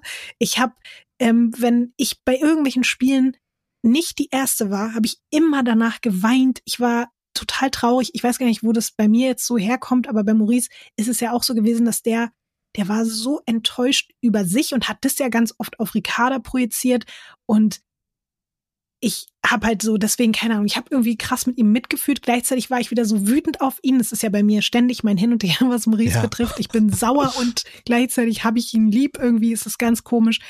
Aber was ich eigentlich erzählen wollte, ich fand die Version jetzt, die Ricarda erzählt hat, wirklich unfassbar, weil wenn dem so war, wie ich das jetzt gelesen habe, dann sind Ricarda und Maurice ins Auto gestiegen in Bocholt, sind losgefahren und während der Fahrt hat Maurice kein Wort mehr mit Ricarda gesprochen, sondern hat angefangen mit dem Fahrer darüber zu reden, was denn jetzt die letzten Wochen bei Schalke 04 abgegangen ist. wie die gespielt haben und hat sich einfach kompletten Bericht, jetzt sind wir wieder beim Fußball, ähm, darüber abgeben lassen, wer welche Tore gemacht hat, welche Tabellen, äh, welcher Tabellenplatz, dies, das, jenes. Und tatsächlich, wenn ich das richtig verstanden habe, war das das, was bei Ricarda zum absoluten Negativhöhepunkt geführt hat, dass sie gesagt hat, jetzt reicht's mir. Und das war der Anfang vom Ende. Wow, okay. Interessant. Schalke 04. Schalke 04 war ja. der Anfang vom Ende. Oh Mann. Ja, also ich kann an der Stelle nur sagen, vergiss nicht meinen Namen. Das fand ich irgendwie auch so süß, ne? Ich bin Maurice, hat er gesagt wieder. Ich bin Maurice. Ja. Vergiss nicht meinen Namen. So, Max, ich habe das Gefühl, wir haben jetzt wirklich sehr, sehr viel wieder übers Sommerhaus geredet. Wir haben über die Leute im Sommerhaus gesprochen, aber es ist mal wieder Zeit, mit den Menschen aus dem Sommerhaus zu sprechen. Und was ich ja auch wichtig finde, das haben wir ja heute auch zu Beginn hier unserer Folge festgestellt, wir wollen verschiedene Perspektiven haben. Wir wollen hier nicht einseitig berichten und egal wie doll wir jetzt zum Beispiel Pia und Zico lieb gewonnen haben, ist es natürlich auch vollkommen legitim, uns auch die andere Seite anzuhören. Und natürlich ist es auch wichtig, finde ich, mit dem aktuellen Gewinner vom Sommerhaus zu sprechen, auch wenn er jetzt nicht mit seiner Frau hier zusammen heute da sein kann, sondern nur alleine. Aber wir sind sehr glücklich und dankbar und begrüßen an dieser Stelle den König von Bocholt. Hallo Serkan, schön, dass du da bist. Ja, vielen Dank für die Einladung. Ne? Ich freue mich. Ähm, ja, wird lustig, denke ich. Ne? Wir haben ja bestimmt irgendwas zu bequatschen. Einiges, glaube ich. Die wichtigste Frage zuerst. Serkan, hast du dir die Postleitzahl von Bocholt tätowiert? Du glaubst nicht, wie viele Nachrichten ich bekomme und wie oft mir die Postleitzahl schon geschickt wurde. Ich, ey, dezent, dezent ignoriere ich das Ganze. Schade. Darf ich auch vorhin eine Schade. ganz wichtige Frage stellen? Normalerweise ist das ja eine sehr, sage ich mal, es ist eine sehr platte Frage und die wird oft so floskelmäßig gestellt, aber in deinem Fall interessiert sie mich jetzt wirklich ganz tiefgründig. Du bist ja eigentlich immer ein sehr entspannter, lustiger, lockerer Mensch und so wirkt es auch gerade eigentlich weiterhin. Und auf der anderen Seite könnte man sich aber auch vorstellen, dass die letzten Wochen vielleicht auch ein bisschen anstrengend und aufwühlend für dich waren. Und deswegen würde mich interessieren und Max bestimmt auch so ganz ernsthaft, wie es dir gerade geht? Also mittlerweile wieder besser. Ne? Ähm, ich muss sagen, ich bin trotzdem ja immer noch der, ich glaube, einer der entspanntesten Menschen, die ich selber kenne. So, ne, ich würde mich immer als lockeren Typen bezeichnen. Ich habe das Sommer auch so ein bisschen unterschätzt, muss ich sagen, weil das, was danach passiert ist, auch jetzt gar nicht das Echo, was auf Instagram so kam mit den Nachrichten oder dass man nicht jedem gefallen kann, ist klar. Das habe ich auch beim Wiedersehen gesagt, ne, dass es ganz normal ist. Und äh, aus dem Sommerhaus ist noch nie jemand richtig sauber rausgekommen. Das war uns auch alles bewusst. Ne. Trotzdem muss ich sagen, äh, durch das, dass wir natürlich auch eine kleine Tochter haben und auch ich jetzt mittlerweile eine Familie habe mit Frauen und allem, ähm, was da dann losgetreten wurde von anderen Kandidaten, die mit deinem Haus waren, ja, und ähm, die ja wussten, dass wir gewonnen haben und einfach der Schmerz noch so dermaßen tief saß, dass die dann so dermaßen auch auf Instagram geschossen haben mit Sachen, die nicht gestimmt haben, wie Mobbing, Hetzjagd, was weiß ich, was die noch alles in den Raum geschmissen haben mit Ausgrenzung und so. Dies, diese Sachen gab es nie, hat man auch nie gesehen. Also es waren auch Widersprüche in sich, weil auch die Folgen daraufhin ähm, gezeigt haben, dass es nie stattgefunden hat. Aber ähm, wenn man sowas befeuert, bekommst du auch dementsprechend Nachrichten. Und ich sage euch ganz ehrlich, also wo ich da meine Tochter gesehen habe, die dann ähm, zu der weinenden Mama hingegangen ist und den Kopf so abgelegt hat auf die auf die Füße, äh, auf die ähm, Oberschenkel, weil halt Samira da irgendwie mal nach den Nachrichten auch wirklich mal zusammengebrochen ist. Da dachte ich mir auch so, Digga, wo bin ich hier gelandet, Alter? Weißt du, das ist ein Spiel für mich. Ich mache das seit fünf Jahren. So, und Reality-Shows machen mir eigentlich wirklich sehr viel Spaß und ich gehe da auch wirklich mit Spaß ran und allem. Aber dass man dann so eine Scheiße draus macht, weil die Leute sich halt einfach immer noch gekränkt fühlen, weil man halt sie ausgespielt hat, da sage ich so ganz ehrlich, ihr müsst in den Spiegel schauen. Ich habe diese Nachrichten bekommen, die wünsche ich keinem auf der Welt, ja, dass dann Sachen geschrieben werden wie äh, das Jugendamt sollte euch das Kind wegnehmen und sonst was. Das geht in eine ganz, ganz falsche Richtung. Ja. Sag ich dir wirklich ganz ehrlich, das geht Fall, in eine ja. ganz, ganz falsche Richtung dann. Ja. So, dann war es halt schon, also die letzten zwei eineinhalb Wochen, zwei Wochen waren dann schon hart, weil halt wirklich dann nur so drauf rumgeritten wurde und es so dermaßen befeuert wurde, weil sie natürlich auch nicht gesehen haben, was wir für Nachrichten bekommen. Ich habe es dann auch natürlich auch nicht so kommuniziert, weil ich auch wirklich aufs Wiedersehen abgewartet habe, weil wenn man es dann auch noch erzählt auf Instagram und es auch noch ausspricht, dann sind halt manche so hirnverbrannt tatsächlich auf Instagram, die dann immer noch mehr einen draufsetzen wollen, weil sie halt natürlich hinter ihrer Tastatur sich verstecken. Es war schon hart, muss ich sagen. Also da sage ich dann auch so, Leute, also wer das wirklich für gut empfindet, dann geht euren Weg, aber ich bin da raus. Ist es denn auch so, dass du im Nachhinein sagen würdest, du hättest vielleicht das eine oder andere anders gemacht? Weil, also wir haben hier auch darüber gesprochen, ne? du hast dich auch selber als Puppenspieler bezeichnet, wir haben dich ja als Rattenfänger von Bocholt äh, bezeichnet, als derjenige, der die, äh, die Fäden in der Hand hat, die Leute in die Irre führt. Und was ich mich und was wir uns auch gefragt haben, ist, du bist ja und ihr beide seid eigentlich so sympathisch und auch sportlich stark genug, dass ich mir gedacht hätte, eigentlich hättet ihr das wahrscheinlich nicht gebraucht und hättet so auch gewinnen können, ohne Manipulationstechniken. Da gebe ich dir vollkommen recht, aber ich sag dir auch ehrlich, ähm, ich habe das auch in unserem Podcast gesagt, ähm, ich habe es auch beim Wiedersehen gesagt, ich würde es genauso nochmal machen. Ich sag lieber einen Plan haben als brauchen. Ja, ich bin immer noch Nachrücker gewesen oder wir waren Nachrücker. Das vergessen immer die meisten, weil natürlich sehr viel Bullshit im Vorfeld auch passiert ist mit Valentina und sonst was die Leute waren schon so im Kopf kaputt, ne, dass sie dann gesagt haben, so, ey, jetzt kommen die nächsten Vögel rein, jetzt ziehen die auch noch so eine ihre Scheiße. Das wusste ich ja davor alles nicht, ja. Also im Endeffekt, ich gehe da mit einem Plan rein, weil ich ein Nachrückerpaar bin und ich kann nicht davon ausgehen, dass ich jedes Spiel gewinne und dass ich immer safe bin. Es ist mhm. eine schöne Vorstellung, ja, und ich, ich habe auch uns ähm, tatsächlich im Vorfeld auch nicht so viel zugetraut, weil Samira und ich sind halt wirklich sehr unterschiedliche Menschen, was auch gut ist. Aber ähm, dass wir dann so abliefern in den Spielen, das wusste ich ja davor nicht. Das kann ich nicht wissen. Das äh, ist passiert erst dort.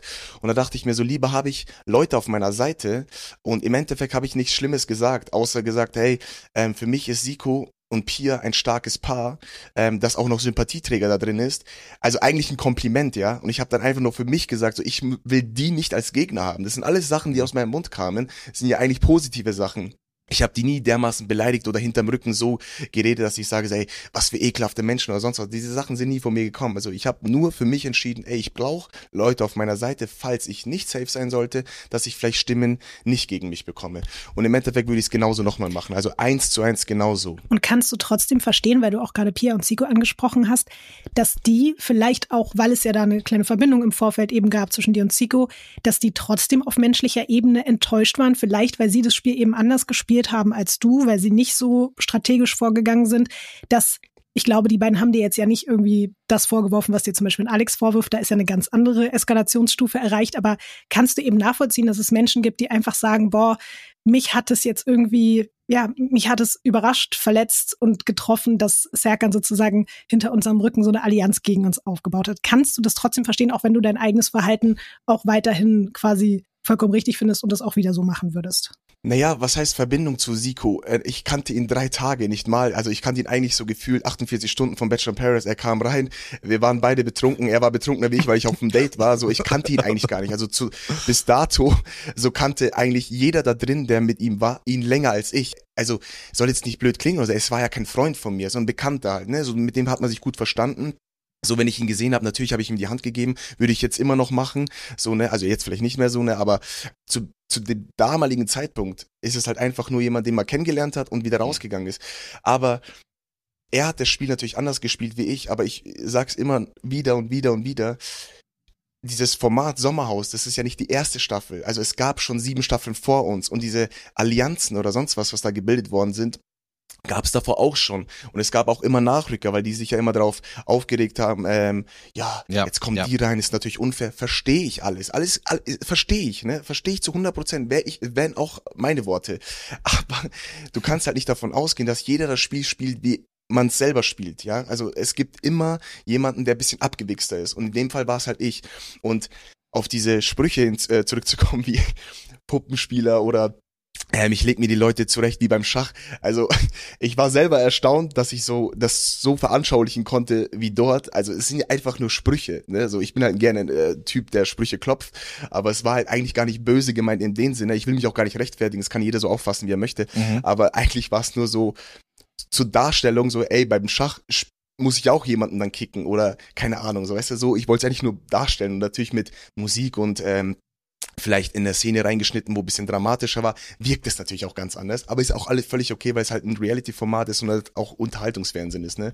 Aber da verstehe ich natürlich dann, wenn ein Siko dann sagt so, ja, hätte ich jetzt nicht von dem gedacht oder sonst was.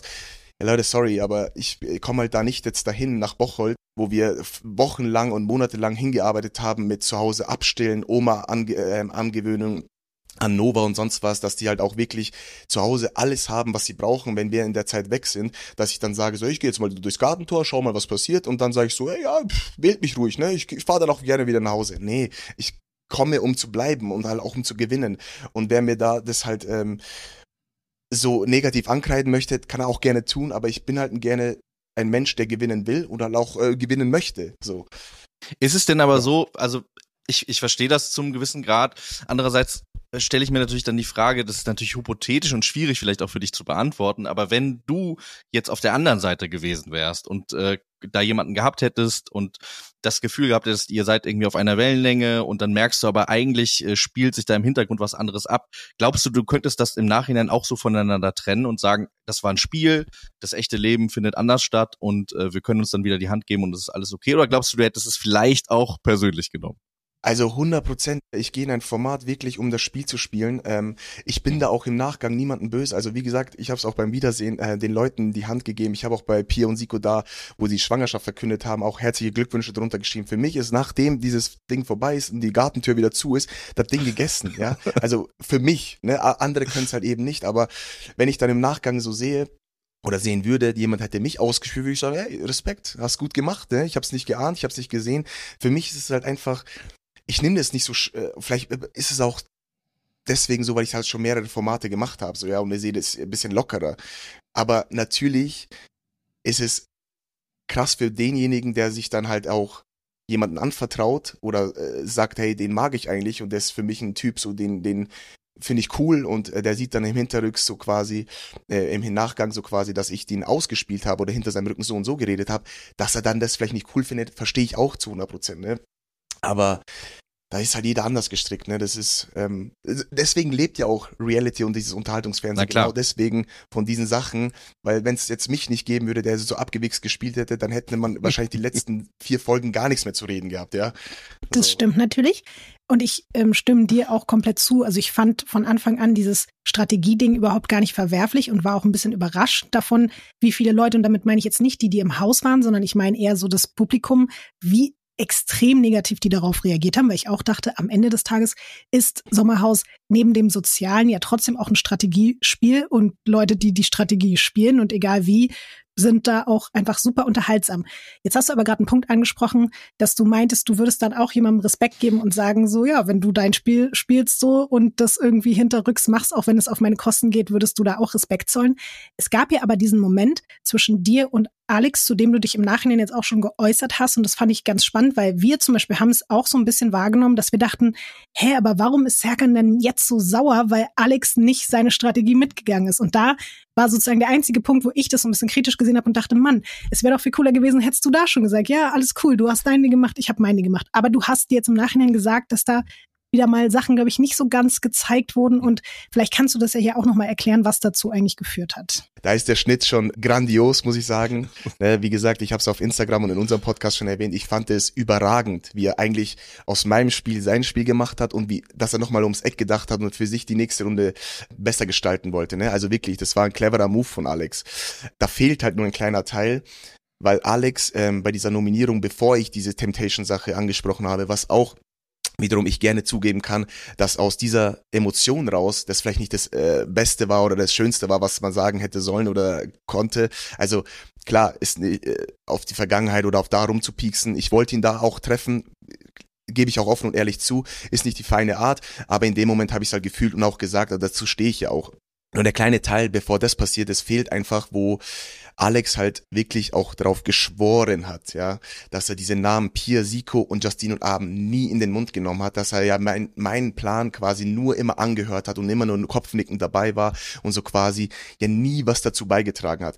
Und es stimmt aber nicht. Also er hat wirklich auch gesagt so, ey, mir geht diese Gruppendynamik auch auf den Sack, hat man in Folgen gesehen, also in irgendeiner Folge, ich weiß gar nicht, ob es Folge 8 oder so war, hat er gesagt, mir geht dieses Gruppending auch auf den Sack, hat er gesagt. Dann hat er auch Pia und Siko, hat er gesagt, ist das stärkste Paar, ähm, hat er in den Namen genommen, äh, in den Mund genommen. Und als dann Pia und Siko safe waren, hat er in der Küche sogar gesagt, ja gut, dann müssen wir halt Justin und Abend wählen, ne? Also diese Szene gibt's auch. Und da aber vor Ort damals hat er auf seine Mutter geschworen, dass ähm, er diese Namen nie in den Mund genommen hat und hat mich halt quasi als Lügner dargestellt. Das ist das Einzige, was ich nicht abkann, wenn man mich dann quasi ähm, als Lügner darstellen möchte, weil ich kann alles ab, ne, so schön und gut. Und da ist halt dieser sein Spiel spielen, also hat er eigentlich auch dieses falsche Spiel oder in dem Sinne gespielt, weil er mich als Lügner darstellen wollte und für sich den Vorteil nutzen wollte, in, in der nächsten Runde seine eigene Allianz zu haben, weil zu dem damaligen Zeitpunkt hatte Alex auch keine richtige Gruppe. Ja, er war irgendwo so nirgends dabei ähm, und war halt quasi auch lost bisschen und hat sich halt durch diesen Move so quasi seine neuen Sympathien verschaffen für diese Siko Pia ähm, und Justin Abend Gruppe, ja, dass halt die dann sagen so, wow, krass, äh, loyal und ähm, sagt uns das auch noch und bla bla, was ja clever ist in dem Sinne, aber hat halt damals halt mich als Lügner darstellen wollen und dieser kleine Teil fehlt einem einfach, ne? Und ähm, deswegen wirkt es so, als würde ich mich aufregen, weil er meinen Plan nicht befolgt hat, aber es stimmt ja eigentlich gar nicht so, weil ich würde es ja jetzt im Nachgang auch zugeben, ja, wenn es äh, nicht so gewesen wäre. Da äh, ist er allerdings dann ja ausfällig geworden und hat gesagt, ihr würdet, äh, eure Tochter würde sich schämen. Äh, ist das etwas, was du ihm verzeihen kannst oder ist das für dich nicht verzeihbar, diese Aussage? Nee, das ist für mich absolut nicht verzeihbar. Also wenn man dann, ähm, ich klar, ich war ja. auch so äh, provokant und habe halt auch da in, in seine Richtung, was Temptation betrifft, ähm, geschossen. Ich meine, aber äh, du hast es durch das halt auch in diese Sendung geschafft und für mich ist halt nochmal ein Kind mit reinziehen, nochmal eine Grenze mehr, die man überschreitet und im Endeffekt hat er meine Tochter zwar nicht beleidigt, ja, ähm, da wäre es dann ganz anders ausgegangen wahrscheinlich, aber er hat halt meine Frau beleidigt als Mutter quasi, ne?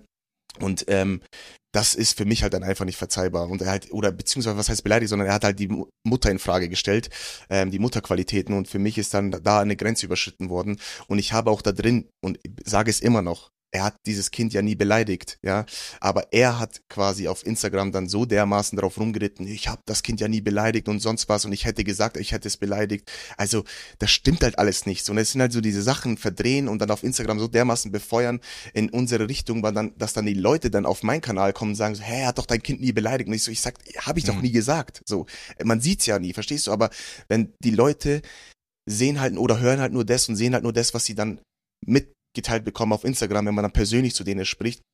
Und ähm, die Sachen dann so dermaßen zu verdrehen, ist halt dann für mich so, ja, weiß ich nicht, wie ich das halt dann handhaben soll, ne? Mhm. Es war ja jetzt schon so extrem im Sommerhaus, was die Konflikte betrifft. Und man hatte auch das Gefühl, dass also so wie du vorher eben von vielen wahrgenommen wurdest, als der immer super sympathische, lockere, dass das halt so ein bisschen auch vielleicht ins Wanken geraten ist, auch wenn es schon in deinem letzten Format ja auch Momente gab, wo, wo du im Nachhinein so ein bisschen auch kritisch betrachtet wurdest bei Kampf der Reality Stars. Ich habe mich so ein bisschen gefragt, weil du ja auch ganz offen sagst, auch in anderen Interviews oder auch im Podcast, du, ich glaube, du willst ja auch bekannt werden und du hast Bock, dass man, dass man deinen Namen kennt und dass du auch in so eine Liga kommst, habe ich ein Interview gesehen, wo du meintest, so in so eine Liga, dass man dich so genauso kennt, wie man eine Claudia Obert kennt oder so. Ist es so, dass du dann solche Konflikte auch wirklich bewusst in Kauf nimmst? Bei mich würde das komplett fertig machen. Ich bin viel zu harmonisch dafür und Max noch viel mehr. Wir würden beide ja. zerbrechen daran, wenn wir dann immer in so Situationen geraten, wo wir dann mit Menschen irgendwie Probleme haben und dann auch noch Mensch, andere Menschen sauer auf uns wären. Wir würden, wir würden nicht mehr klarkommen damit. Und deswegen ist so ein bisschen die Frage, weißt du, dass diese Konflikte am Ende dazu führen, dass natürlich vielleicht du dadurch auch noch bekannter wirst und provozierst du das deswegen auch? Oder ist es halt so, sind es Kollateralschäden, weil halt Menschen zusammenkommen und es passiert halt einfach so? Nee, also mir macht es nichts aus, wenn die Leute dann irgendwie mich auch von der anderen Seite kennenlernen, weil so bin ich einfach. Ich, ich kann nicht jedem gefallen. Also ich, ich will auch gar nicht jedem gefallen, weil so wie ich bin und wie ich mich zeige und präsentiere, das ist meine Art und Weise, aber ich provoziere niemals einen Streit mit Absicht, sondern entweder der äh, entsteht halt, weil da gerade irgendwas passiert oder halt, weil mich jemand provoziert provoziert. Bei Kampf der Reality Stars, ich habe, das ist ja auch ein ganz anderes Format, ne? das kann man nicht vergleichen mit Sommerhaus, weil äh, da ist viel auf Fun ausgelegt, ne? da ist wirklich nur Spaß, Spaß, Spaß und diese Konflikte, die sind dann so Kleinigkeiten, die dann entstehen. Und damals auch mit Daniel die Sache, da war es halt dann auch sehr persönlich, was mein, was meine Familie betrifft, was auch nicht gezeigt wurde. Da habe ich auch nix. Äh, also ich im Endeffekt, ja, das ist immer so dumm zu sagen, weil ich das eigentlich nicht mag. So auf den, wenn man genau hinguckt, siehst du ja, dass die ganze Sala damals auch ihn raushaben wollte aus einem bestimmten Grund. Nicht, weil ich dann jemanden aufgehetzt habe und hingegangen bin, sondern weil er Sachen gesagt hatte, die nicht, ähm, die nicht gingen. So. Und ich provoziere ja nie einen Streit. Ich gehe ja nicht dahin und sag so, hey, ich finde dich scheiße, komm, wir streiten jetzt mal, sondern es passiert halt einfach man, durch manche Situationen, weil ich halt vielleicht auch derjenige bin, der auch ähm, das Herz auf der Zunge trägt und auch seine Meinung offen kundgibt immer. Aber nicht, weil ich jetzt bekannter werden will oder sonst was. Also ich meine, ich mache die Shows einfach, weil sie mir Spaß machen. Ich scheue aber auch keinen Konflikt, ich scheue aber auch keinen Spaß und ich scheue auch keine, äh, ich sage jetzt mal, lustigen Momente oder ich nehme mich auch gerne selber auf den Arm. Ich kann auch gut über mich selber lachen. Also ich zeige auch auf Instagram, im Podcast alles so, wie ich es denke und fühle. Und wenn es jemandem gefällt, dem gefällt's. Und wenn es jemandem nicht gefällt, ist alles cool. Ich äh, lebe in der Öffentlichkeit, ich muss dieses Echo abkönnen und alles gut. Also ich bin mal der Sympathische, mal bin ich jetzt der Buhmann, mal bin ich der Clown, mal bin ich halt ähm, der Einfühlsame vielleicht. Also für mich ist es alles fein. Ne? Ich, jeder kann mich so wahrnehmen, wie er möchte. Im Endeffekt, ich weiß, dass ich zu Hause ein guter Ehemann und ein Vater bin und auch zu meinen Freunden und Familie gut drauf bin und immer das gebe, was sie brauchen. Und alles andere ist fein. Also für mich ist das echt absolut okay. Ich habe noch ein bisschen eine allgemeinere Frage zu deiner äh, Trash-TV-Karriere. In der im allerersten Format äh, bei der Bachelorette, da hat man dich anders wahrgenommen. Das kann natürlich auch am Schnitt liegen.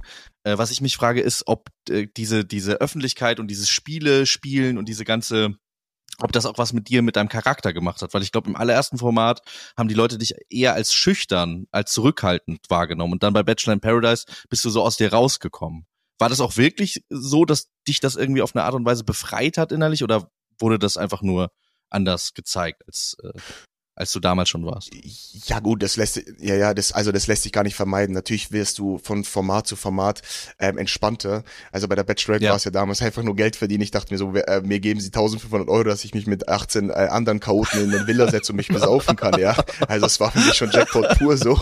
Und und da war halt auch noch eine Frau, die man dann quasi entweder äh, die auch gut aussah zu dem Zeitpunkt damals. Also für mich da dachte ich mir so, ja, warum nicht, Alter? Weißt du, so einfach mal machen. Und ähm, Bachelor in Paradise damals, wo ich damals mit Karina war, klar, da war ich bisschen zurückhaltender. Das gebe ich auch offen und ehrlich zu, da war ich sehr, sehr zurückhaltend, weil ich mich irgendwie auch nicht getraut habe. Weil zu dem damaligen Zeitpunkt, ich hatte einen Job, ja, ähm, ich, ich war zu Hause, ähm, du wusstest nicht, wie was ähm, passiert mit dieser Öffentlichkeit und so. Und dann habe ich die ersten drei Folgen gesehen und da war ja auch eine Streitszene, wo ich dann auch natürlich meine Meinung vertreten habe, so und die dann so bisschen ja, ich dachte mir so, fuck, Alter, nicht, dass das blöd rüberkommt, ich meinen Job verliere. Sonst deswegen bin ich beim Bachelor in Paris, bei damals, beim mhm. zweiten Mal schon ein bisschen zurückhaltender gewesen. Aber dann, als ich das damals gesehen habe, ja, dachte ich mir so, nee, Mann, ich erkenne mich nicht wieder. Ich bin das einfach nicht, weil ich habe dann zum Beispiel Sachen, wo ich mein, meine Meinung hatte, einfach nicht gesagt. Und das bin ich nicht. Ne? Und das mhm. habe ich mir damals geschworen. Ich werde nie wieder, egal wie es ausgeht, ähm, meinen Mund halten, wenn ich eine Meinung zu irgendwas habe. Und deswegen werde ich das auch immer klar sagen. Ähm, das ist so, dieses erste Bachelor in Paradise war so ein bisschen, ja, so, aber hat mir auch selber die Augen geöffnet. Und dann war für mich nur noch klar, ey, reingehen, machen. Und ähm, ich weiß, dass ich für mich immer derjenige bin, der das vertritt, was er vertreten will. Und was danach ist, ist alles, alles cool. Aber klar, so vom Format zu Format verändert das natürlich schon was. Ja. Und wenn wir schon bei deiner Trash-TV-Historie sind, das ist ja schon krass jetzt eigentlich, bis auf das erste Format hast du ja dann eigentlich alle Formate danach gewonnen, weil du hast zweimal die Liebe sozusagen gewonnen bei, bei Bachelor in Paradise, hast dann Kampf der Reality Stars gewonnen, hast jetzt Sommerhaus der Stars gewonnen und man hat eben auch das Gefühl, du bist ein super ehrgeiziger Mensch und du willst auch unbedingt gewinnen, was ich zum Beispiel auch gut nachvollziehen kann. Ich will auch immer bei so Spielen und so gewinnen. Ich verstehe das voll.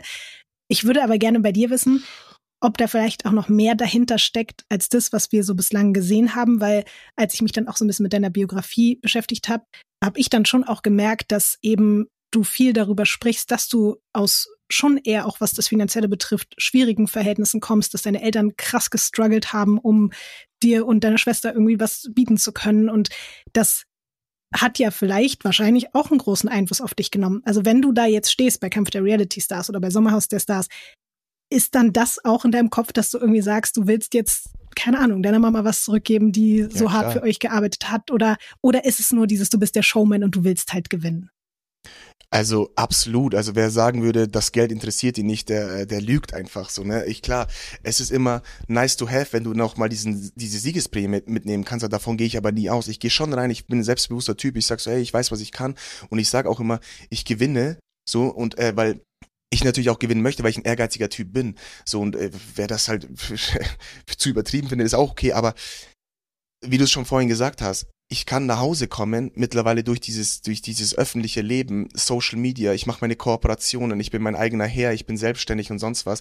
Ey, ich äh, kann meiner Mutter, ja, die mir 27, 26 Jahre lang den Arsch hinterhergetragen hat, gefühlt und ich äh, wirklich dank ihr ein super schönes Leben hatte und mir fast an nichts gefehlt hat, so mit, mit nichts, mit gar nichts, also wirklich absolut Scheißverhältnissen, die wirklich von Objekt zu Objekt gegangen ist zum Putzen, der jetzt mal was zurückgeben kann und natürlich ist es für mich eine Riesenfreude, wenn ich der mal, wenn sie ihre Waschmaschine kaputt geht, einfach sagen kann, Mama, schau mal, pass mal auf, wir fahren jetzt zum Mediamarkt und ich kaufe dir eine Waschmaschine, ja.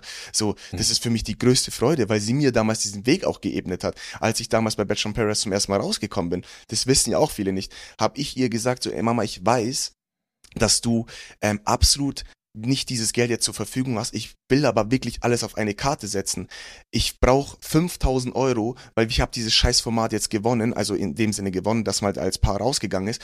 Und ich werde jetzt alles auf eine Karte setzen, dass Instagram eventuell funktioniert und boomt und danach ich Kooperation machen kann. Gib mir bitte ähm, ein halbes Jahr Zeit. Ich, du kriegst dieses Geld in einem halben Jahr zurück, ob es jetzt funktioniert oder nicht funktioniert. Ich werde es dir von meinen ähm, besten Freunden wieder zurückbringen. Ich werde arbeiten gehen oder oder oder. Du wirst dieses Geld in sechs Monaten wieder haben aber ich will's versuchen.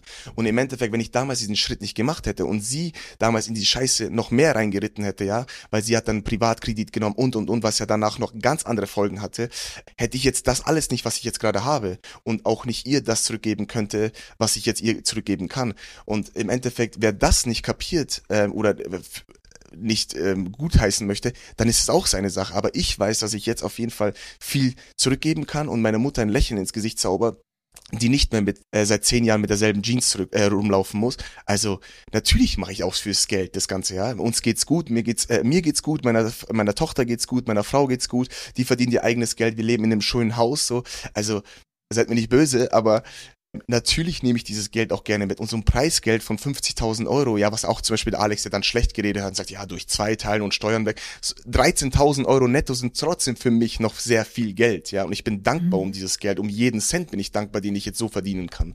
Also, ich habe Spaß in den Formaten. Ich darf meine Aufmerksamkeit genießen und ich darf auch mich äh, selber zeigen und präsentieren. Mich, äh, mich sprechen Leute auf der Straße an und wollen Fotos machen. Also, wie, wie, wie könnte ich mich über sowas beschweren, ja? Also, ich bin der dankbarste Mensch, was das betrifft. Habt ihr euch euch denn von dem äh, Gewinn irgendwas gegönnt? Habt ihr euch irgendwie belohnt? Äh, habt ihr gesagt, äh, habt ihr vielleicht vorher schon gesagt, wenn wir gewinnen, dann äh, machen wir das, das fahren wir in den Urlaub oder äh ja, wir haben ähm, Urlaub haben wir gemacht, tatsächlich direkt ähm, nach ähm, Sommerhaus sind wir in die Türkei geflogen. Da haben wir uns halt in so einem schönen Hotel ja bisschen so all inclusive gegönnt, ne, mit der Tochter dann auch.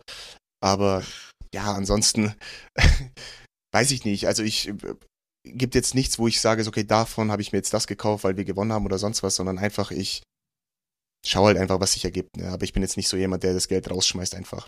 Obwohl Max und ich, glaube ich, beide zu 1000 Prozent euch den Sieg gönnen und wir auch beide gesagt haben, wir sind uns sicher, wärt ihr vom ersten Tag da gewesen, hättet ihr am Ende trotzdem genauso hohe Chancen gehabt zu gewinnen, hatte es trotzdem für uns ein bisschen einen faden Beigeschmack und ich glaube nicht nur für uns, dass natürlich alle sagen können, ja, aber äh, Serkan und Samira sind ja später gekommen und die hatten ja viel mehr Kraft und viel mehr Zeit, sich vorher zu erholen.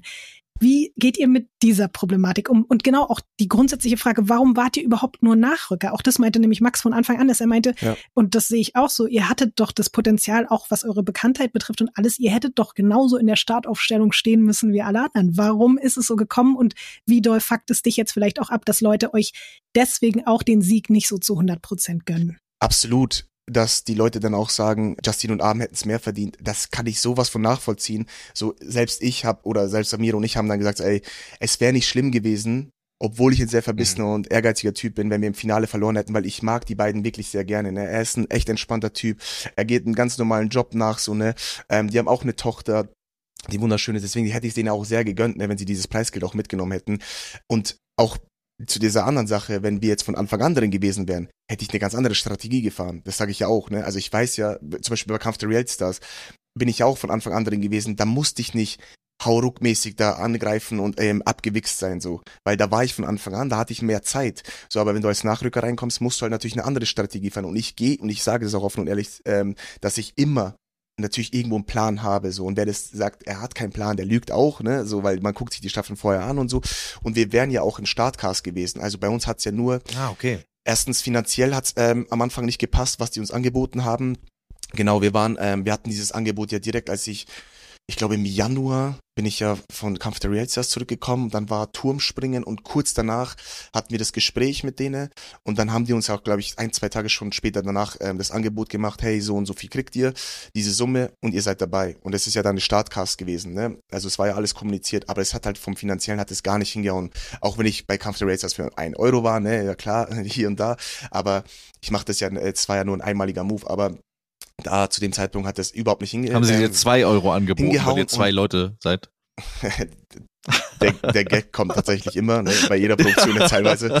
Aber, ähm, aber nee, das war dann so, das hat nicht gepasst für beide äh, die Summe. Und dann haben wir auch gesagt zu Samir, so pass mal auf, so und so viele Tage wären es auch, wo wir von Nova weg wären. Zu dem Zeitpunkt hat Samir noch gestillt und alles, ne? Und dann haben wir angerufen und haben gesagt, nee, für diese Summe nicht. Dann war das hin und her, hin und her, hin, hin und her. Und dann ähm, war das auch tatsächlich, der Drehzeitraum ist ja Mai, der ist ja auch bekannt. Und es ist auch in Novas ersten Geburtstag reingefallen. Ähm, also das hätte, wir hätten nicht da sein können zu dem Zeitpunkt. Und dann habe ich auch zu Samira gesagt, pass auf, wenn wir da reingehen und ich gönn dir das vom Herzen, du warst jetzt zwei Jahre wirklich Mutter in den eigenen vier Wänden und so, aber du musst dann auch wirklich voll dabei sein, ne? wenn du mit klarem Kopf so, du musst auch schauen, dass es dann Nova gut geht und sonst was, dass du das auch irgendwie abschalten kannst und traust du dir das zu, diese komplette Zeit über. Dann hat sie auch so, hm, ich weiß nicht, ich weiß nicht und dann haben wir halt auch das Thema Nachrücker gehabt. Dann haben wir gesagt, wenn du willst, können wir ja auch anfragen, dass das dann in die Nachrückerposition geht. Schauen wir mal, wie das zeitlich dann hinhauen würde. Und die haben da uns dann halt tatsächlich auch die Gage angepasst, was auch dann deutlich besser war. Und dann haben wir gesagt, okay, dann nehmen wir die, dies, diese Position an und sind auch über den ersten Geburtstag von Nova da und das Geld passt auch und dann gehen wir so rein. Ne? Ich wusste, dass die Ah, Position okay. beschissen ist, ne? aber es gab auch, also für mich war auch der Anreiz riesengroß, weil es gab noch nie ein Nachrückerpaar, das das Sommerhaus gewonnen hat. Also deswegen war ich umso motivierter, den Scheiß da zu gewinnen, weil ich mache gerne Sachen, die es halt noch nie gab, so auch diesen 1-Euro-Move und so. Ne? So, ich meine, es bleibt dann auch nie, es bleibt dann auch in allen äh, immer im Gedächtnis, so das Nachrückerpaar, das das erste Mal das Sommerhaus gewonnen hat, das sind auch wir, ich bin der 1-Euro-Mann und so weiter. So, die, mir gefallen jetzt Sachen, ne? So, und ähm, deswegen konnten wir es dann so vereinbaren im, Ende, im Endeffekt. Der 1-Euro-Mann wäre auch ein schöner Titel dann für die Folge vielleicht. Finde ich auch, der 1-Euro-Mann. Ja.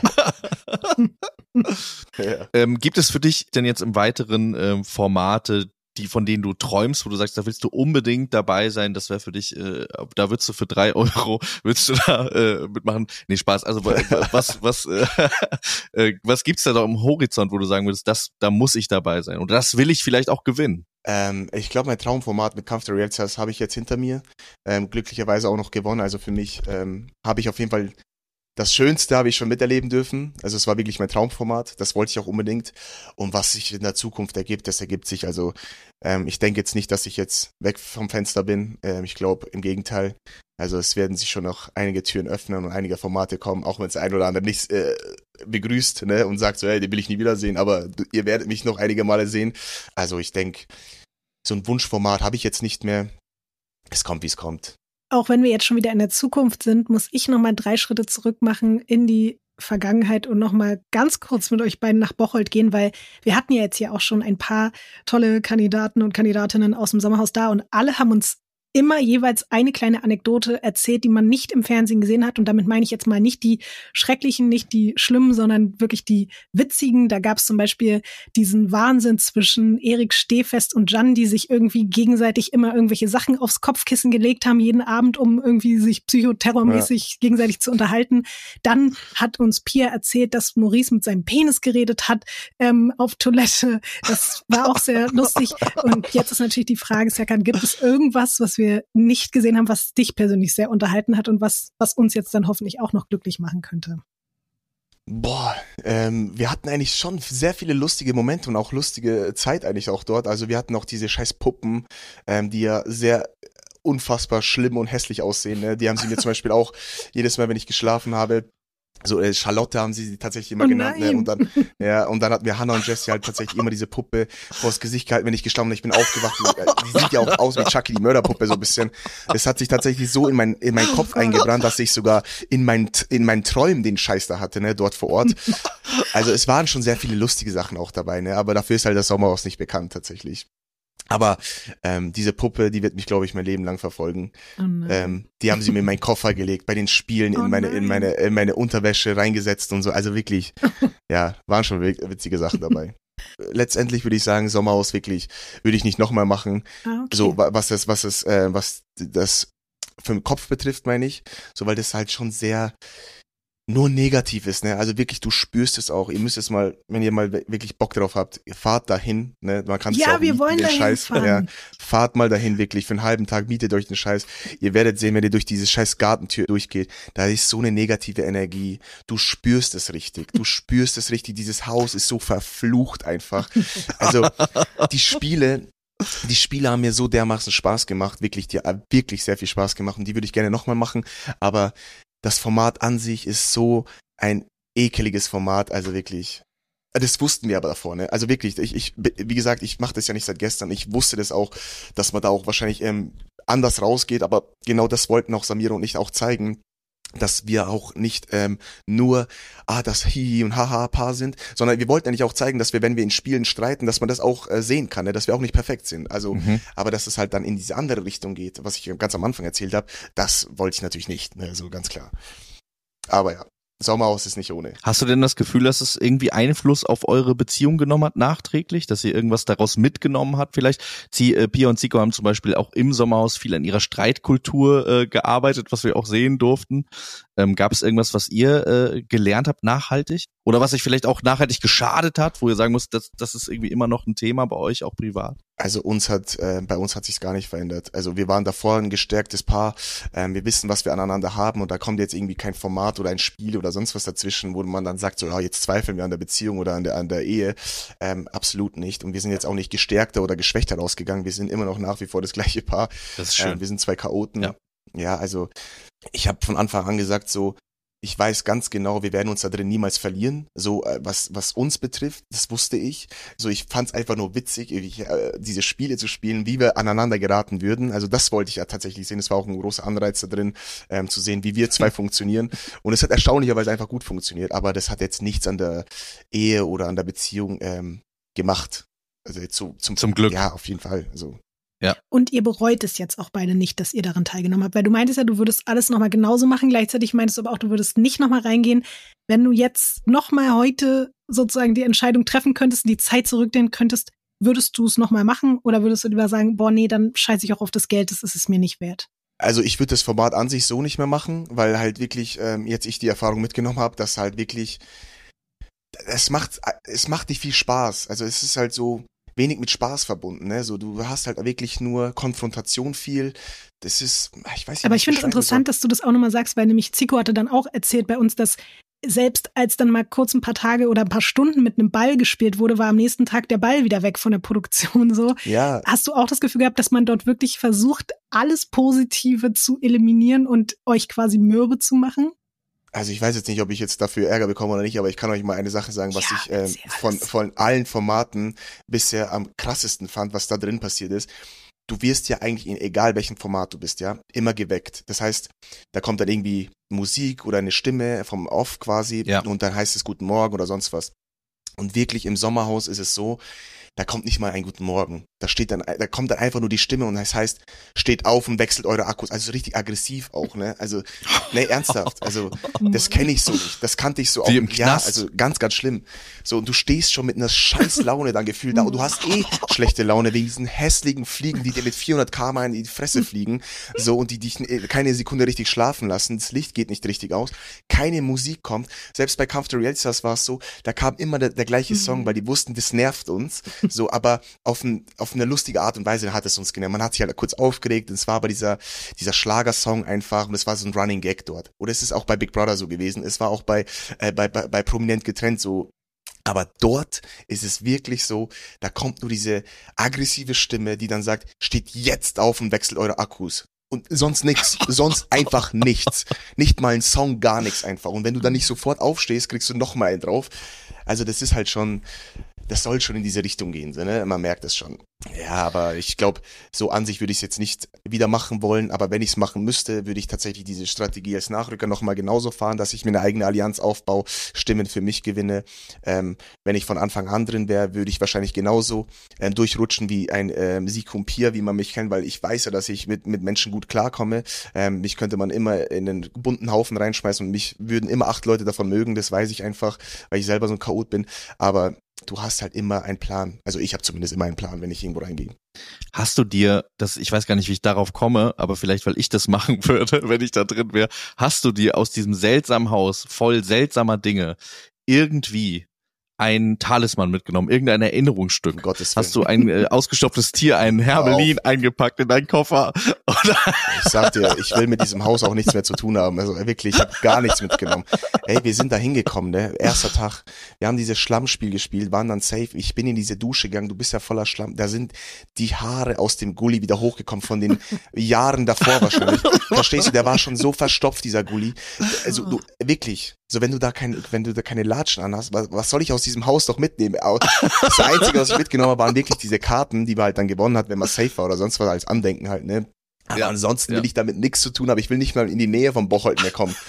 Also, Also kein Tattoo auch in nee, Zukunft nee, nicht. nee. Schade. Das kann sich Valentina tätowieren lassen, weil die lässt sich doch gerne immer die Formate tätowieren. Was mich ganz, ganz zum Schluss noch interessieren würde, ich glaube, wir reden schon viel, viel zu lange und ich hätte irgendwie auch noch 3000 Fragen und Max bestimmt auch, aber Aha, du hast, zu. du hast ähm, auch in einem Interview erzählt, dass eben deine Mama auch wirklich jedes Format von dir guckt, jedes einzelne und da gab es dann natürlich auch manchmal wahrscheinlich unangenehme Momente für sie, die sie so mit ansehen musste. Was hat sie denn jetzt zum Sommerhaus gesagt? Was ist denn sozusagen das Fazit von deiner Mama? Ist sie stolz auf dich oder hat sie auch geschimpft und hat gesagt, das war hier an der einen oder anderen Stelle ein bisschen zu böse? Oder wie, wie hat deine Mama das Ganze wahrgenommen? Also meine Mama ist grundsätzlich immer sehr stolz auf mich, was ich da ähm, zeige oder wie ich bin. Ich meine, okay, das Sommerhaus war jetzt ein bisschen ein anderes Format, aber äh, das einzige Mal, wo sie wirklich geschimpft hat, das war auch nur bei Bachelor in Paradise, wo sie mich zum ersten Mal rumknutschen gesehen hat, so, so voll Mit besoffen. oder? Ja, mit Jade damals. hat sie so, oh Junge, was machst du denn da? So, weißt du. Aber es war ja damals alles neu, ne? Also sie hat jetzt, die war jetzt nicht sauer oder sonst was, sie hat dann gesagt, ach, das sehen doch jetzt alle und dies und das. Aber die weiß ja, wie ich bin. Aber im Endeffekt, sie ist immer stolz, sie ist ähm, eigentlich immer mit allem fein. Das Einzige, was sie natürlich auch nicht ab kann, ist halt, äh, wenn sie diese Kommentare liest, aber es lässt sich nicht vermeiden. Ich sagte, Mama, lass doch die Leute schreiben, ist doch alles gut, solange die jetzt, also sachliche Kritik und so ist immer alles cool. Beleidigungen sage ich auch immer so, das ist halt ein, irgend so ein hirnverbrannter Hans und Franz halt so, aber ansonsten mach dich nicht kirre damit oder mach dich nicht verrückt, aber ansonsten ist sie eigentlich immer stolz. Sie hat jetzt auch zum Sommerhaus gesagt, so, ey, Respekt so, da- auch bei dem Wasser, weil sie weiß ja, wofür ich es tue, ja, sie weiß ja, ich, also ohne ins Detail zu gehen, ich mache sie immer eigentlich für mich und für, für die Familie und sonst was. Ich will ja auch, dass es uns gut geht. Ähm, sie hat auch gesagt, ey, ich bin stolz auf dich. Du hast sogar das Wasser mit deinem Mund transportiert, das eklige Wasser da, ähm, wo wir da auch diese uns ausdrücken mussten. Mhm. Habe ich da wirklich Ja, auch ja. mehrmals in den Mund genommen und ausgespuckt. Sie hat, also solche Sachen sieht sie dann und sagt, sie, ich bin stolz auf dich, dass du sogar wirklich da ähm, alles gibst. Und, Aber ähm, war das eigentlich ein kämpfst. Regelverstoß oder war das erlaubt? Nee, ist alles erlaubt. Also, Okay. äh, also du kannst ja im Prinzip kannst du machen, wie du willst. Hättet ihr das auch in die Hüte packen können? Das habe ich mich gefragt. In diese Mützen. Ja, das wäre ja durchgelaufen, das hätte nichts gebracht. Das war ja nur so. Ja, aber so ein bisschen. Ah, Okay, na gut. Ich, ich weiß gar nicht, Das was hab ich mich die da ganze Zeit gefragt. Ach so, ja, wir hatten diese. Ah, ja, ich weiß, was du meinst. Diese Badehauben. Ja, und das ist ja schon immer so ein bisschen aus Plastik Nee, vielleicht. die waren, das war so gedacht. wie so ein ähm, stoffmäßig, also so mundschutzmäßig war das, ne? Solche, so ein Stoff war das. ah, okay. Ja, Genau. ja. Also im Prinzip kannst du da machen, wie du willst. Du kannst halt, das ist immer so auch eine Glückssache bei den Spielen, ne? So äh, wer die, wer den besten Riecher für die Taktik hat, so oder be beziehungsweise fürs Spiel hat. Auch bei diesem Drehregalspiel. Ich glaube, das haben die bewusst nicht gezeigt, aber ähm, da war ich nämlich stolz auf mich. Das will ich nämlich nur einmal erwähnen. Da war es diese Tischtennisbälle, die fliegen ja eigentlich nonstop raus. Die können ja gar nicht drin bleiben, ne? Also in diesem drehenden Regal. Könnt ihr euch an das Spiel erinnern? Mhm. Ja, ja, genau. Und ja. da waren ja drei Tischtennisbälle, die mussten ganz oben hin. Und egal, ob das langsam sich dreht oder schnell dreht, es würde immer rausfliegen. Es ist auch immer rausgeflogen. Bis ich's angespuckt habe. Ich habe da so hingespuckt und hab's dann so in die Ah. Spucke reingelegt. Das haben die bewusst nicht gezeigt, wahrscheinlich für die nächsten Jahre, falls sie nochmal das Spiel spielen. Aber das ist halt dann auch kein Regelverstoß. Du kannst machen, was du willst. Ne? Sehr schlau. Ja. Sehr schlau. Ja. Ja, also die Spiele machen schon Spaß. Also die würde ich euch auch gönnen, mal so ein Spiel zu spielen, weil das ist so voller. Du wirst auch dann untereinander wird es dann auch so hitzig und so, aber es macht Spaß. Das ist so ein geiler Adrenalinkick. Es hat tatsächlich auch sehr viel Spaß gemacht, euch zuzugucken. Und ich muss auch wirklich sagen, egal, natürlich, ich kann auch verstehen, dass vielleicht Menschen, die da mit drin waren, in irgendeiner Form dadurch verletzt sind oder enttäuscht sind, weil sie, wie gesagt, eine andere Strategie haben. Aber ich finde es wirklich, ehrlich gesagt, absolut absurd, wie viel Hass dann jetzt einfach euch entgegengekommen ist, nur weil ihr diese Strategie gefahren seid und ich hoffe, dass das ganz bald wieder aufhört und dass ihr euch davon erholt und euch davon nicht ärgern lasst und danke, dass, dass du hier heute bei, bei Radio Island zu Gast warst. Ja, sehr, sehr gerne. Ich danke euch für eure Zeit auch, dass ich eingeladen wurde. Ne? Hat sehr viel Spaß gemacht. Jederzeit wieder, ne? Ja, gerne. Wir freuen uns äh, auf die Formate, ähm, wo du, wo ihr vielleicht auch zusammen wieder sein werdet. Und ähm, danke für das Gespräch. Mir hat das auf jeden Fall auch geholfen, äh, dich auch ein bisschen und euch auch ein bisschen besser zu verstehen. Äh, danke für deine Perspektive. Sehr, sehr gerne. Und liebe Grüße an Samira natürlich auch. Ja, ganz liebe Grüße. Richtig aus, richtig aus, richtig aus. Ich würde sagen, damit äh, machen wir diese Sommerhausstaffel zu und äh, ziehen rüber in ein anderes Format. Die Masken sind gefallen. Also ich, äh, du hast es mir ja schon erzählt, äh, letzte äh, Woche hatte ich die erste Folge noch nicht gesehen und mir irgendwie gewünscht, nach dem Sommerhaus würde ich ein bisschen streitfreier durch mein Trash-TV-Leben kommen und äh, ja, also das, äh, ja, das ist in weite Ferne gerückt durch dieses Format. Also weiter hätte es nicht rücken können. Und ich habe diese Kategorie ausgewählt, weil ich finde, dass die ganze Zeit dort nur Masken fallen, in alle Richtungen. Einerseits fallen Masken so richtig doll und schmerzhaft und, und auch authentisch. Und dann fallen Masken an Stellen, wo du merkst, die Leute tun so, als ob Masken fallen, im positiven Sinne. Dabei bleiben die Masken auf, was wiederum bedeutet, dass die Masken Ja. im negativen Sinne fallen. Weißt du, was ich meine? Es sind jetzt sehr Ja. viele Masken gefallen und aufgesetzt und wieder nicht gefallen, aber du weißt doch, was ich meine, oder? Ich weiß total, was du meinst. Mike Zies. Nee. Meine ich jetzt überhaupt gar nicht. Da Ich wusste, dass du Mike Zies nicht meinst. Ich weiß, dass du Mike Zies nicht meintest. Das ist, war jetzt ein kleiner Gag, weil War das ein Witz? es war ein Witz. Ja, es war tatsächlich ein Witz, ähm, Ja, weil ja. ich, äh, also nee, es war wirklich ein Witz. Es war wirklich ein Witz. Ich glaube nicht, dass du Mike Zies meintest. Ich finde aber, Mike Zies kann man in diese Rechnung auf jeden Fall mit einbeziehen. Aber sag erstmal, wen du meintest und dann sage ich, warum Mike Zies ein Witz war, aber trotzdem stimmt. Also ich sag dir erstmal, bei wem die Masken definitiv sozusagen gefallen sind, weil sie nicht gefallen sind. Ja, Ich weiß selber nicht mehr, ob meine Masken äh, ob das noch Sinn ergibt. überhaupt noch Sinn ergibt. Aber ich will damit sagen, wie schlimm und wie beratungsresistent ist Bauer Patrick? Mhm. Also Ja. wir haben ja hier Ja. bewusst nur gesagt, wir wollen Inselbewohner oder Bewohnerin der Woche küren und keine Negativ-Awards verteilen, aber ihm würde ich gerne, neben Max in dieser Woche, würde ich gerne Bauer Patrick ein, ich habe leider keinen, weil wir haben diese Kategorie nicht, aber wenn ich es hätte, würde ich sagen, du bist der Minus-Inselbewohner dieser Woche. Ich habe dabei gerade sogar den Fe Zeigefinger erhoben. Du hast den Zeigefinger gehoben, Ja, ja. hab ich wirklich. Das hast du noch nie gemacht in der Geschichte dieses Podcasts. Ja, aber der hat mich auch an meine Grenzen gebracht, weil wie dreckig der gelacht hat die ganze Zeit, als man ihm die Bilder gezeigt hat. Das war zwar jetzt schon in der ersten Folge, aber wir reden ja jetzt gerade über beide Folgen. Ja, über beide, ja. Und auch Und auch wie er dann bei wiederum- Steff, Ja. bei Steffs Bildern auch reagiert Mhm. und das irgendwie lustig fand und danach zu ihm gesagt hat, ja, ich, also ich verstehe das doch, das war doch lustig ist und doch so. immer hier Humor, Ja. wir sagen doch was, was. Genau. Ich glaube wirklich, der ist der Inbegriff von einem toxischen Menschen und der wird sich auch nicht ändern. Und der sagt ja auch, ich wohne da auf meinem Dorf und wir sind da so, wie Ich wir bin sind. glücklich und darüber, ne? Ja, Ja, genau, sind glücklich. Dann ist doch auch schön. Dann sei glücklich, aber komm auch damit klar, dass wir dir sagen, dass wir damit nicht so glücklich sind. Ich will den jetzt gar nicht canceln oder so. Ich finde es total gut, auch dass der in so einer Sendung stattfindet, weil das ist die Realität. Genau das, was du vorhin auch meintest. Also, sorry, wie gesagt, wir drehen uns immer in unserer Bubble im Kreis, aber es gibt so viele Menschen wie Bauer Patrick und Ja, ich finde es ja. auch wichtig, dass das abgebildet wird und ich glaube auch, dass es kein von Grund auf böser Mensch, der dafür irgendwie gecancelt und auf den Scheiterhaufen gestellt wird, auf gar keinen Fall, aber er ist trotzdem ein so unangenehmer, misogyner, eingebildeter und, und nicht empathischer Mensch, dass ich mir einfach nur denke, ich, ich hoffe, dass der, dass der jetzt nicht, weil ich glaube, ich könnte mir zum Beispiel vorstellen, dass eine Gloria gerade dabei ist, auch sich Ja, ganz langsam aber sicher in den rein zu verknallen, so. ja, ja. Finde ich auch schon wieder super, super schwierig. Das wäre auch ein krasses Paar im Sommerhaus. Ich weiß nicht, ob man Mhm. zweimal, haben bis jetzt Leute schon zweimal teilgenommen? Nee. Mit verschiedenen, verschiedenen Konstellationen? Gibt es da ein Gesetz, dass das gilt oder Ich nicht? glaube, im Trash-TV-Gesetz ist das verboten, bislang, dass eine Ja. Person zweimal teilnimmt, aber wäre andererseits auch spannend. In der neuen Paarkonstellation wäre krass. Ich kann mir aber vorstellen, dass das niemand zum ein zweites Mal macht. Obwohl bei Patrick ist es bestimmt scheißegal. Ja. Bei dem ist es ja auch scheißegal. Das finde ich ja auch wiederum irgendwie auf eine Art dann auch konsequent. Der weiß, dass der scheiße ist, also beziehungsweise er weiß es nicht, aber er findet es okay, dass Ja. wir alle scheiße finden, so. Ja, und da muss ich aber dann sagen, du hast gesagt, der ist kein böser Mensch. Und wir haben das in dieser Folge oft gesagt über Leute, bei denen das vielleicht pauschal schnell gesagt werden will, aber bei dem Maß an Ignoranz, auch wie er da in dieses, in dieses, äh, ähm, sich die Bilder anguckt und das nichts mit ihm macht, gar nichts.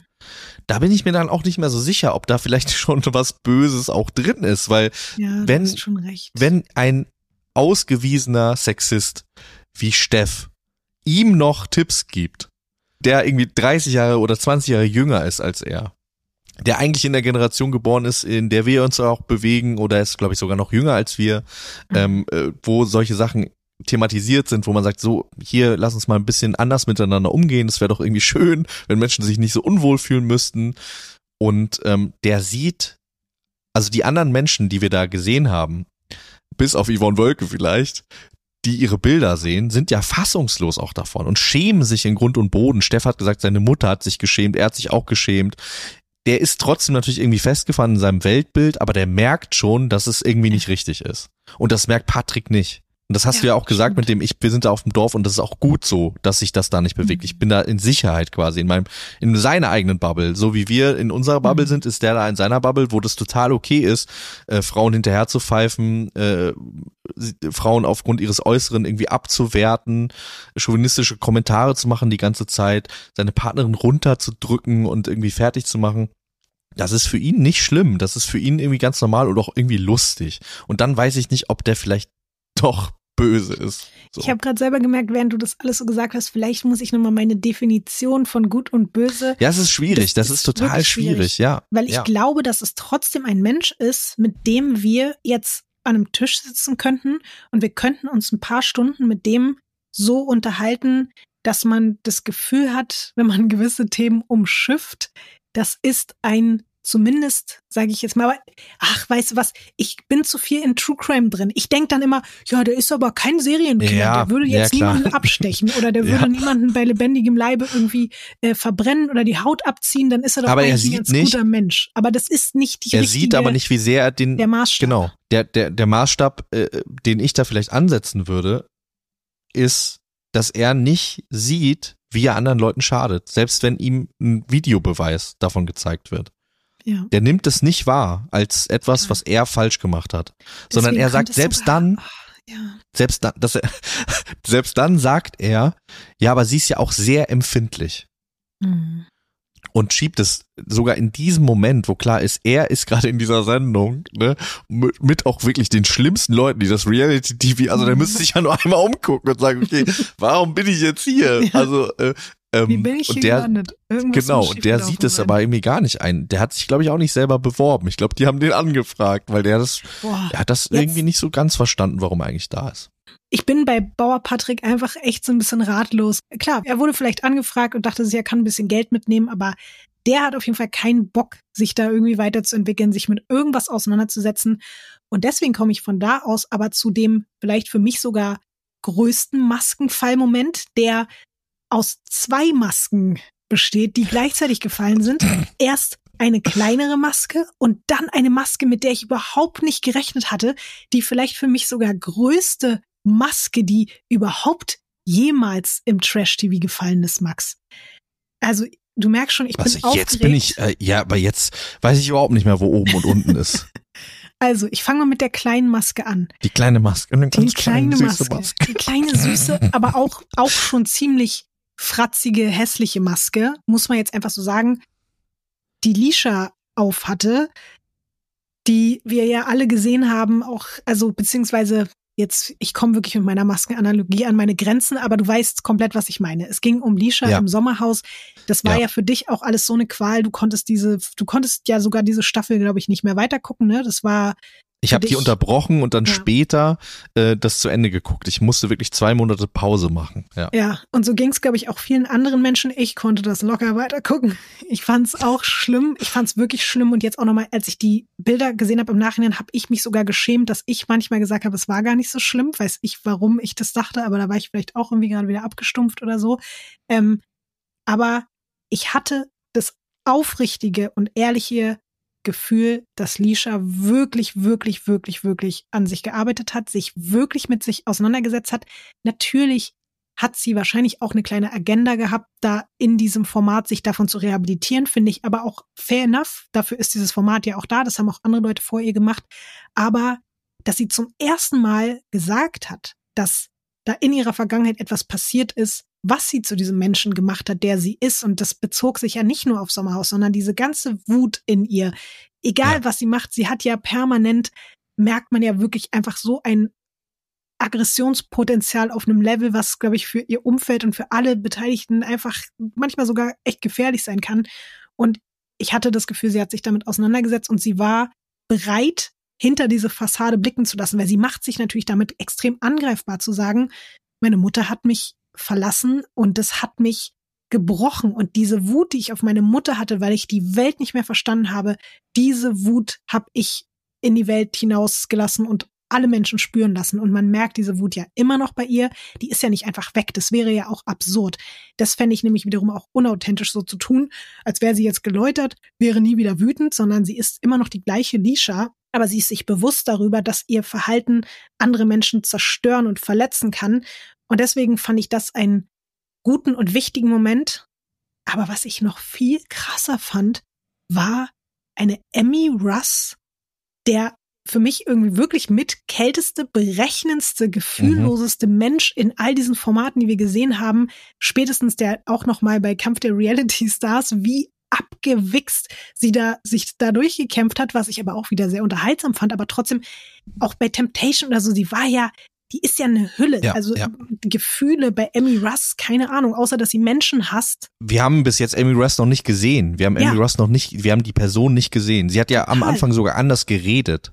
Ja. Also ich weiß nicht, ob du das noch weißt oder ob ich mir das einbilde, aber ich habe immer das Gefühl gehabt, die hat immer mehr angefangen, normal in Anführungsstrichen zu reden. Und am Anfang hat sie ganz anders gesprochen und jetzt spricht sie ja klar und auch eloquent und auch irgendwie äh, intelligent.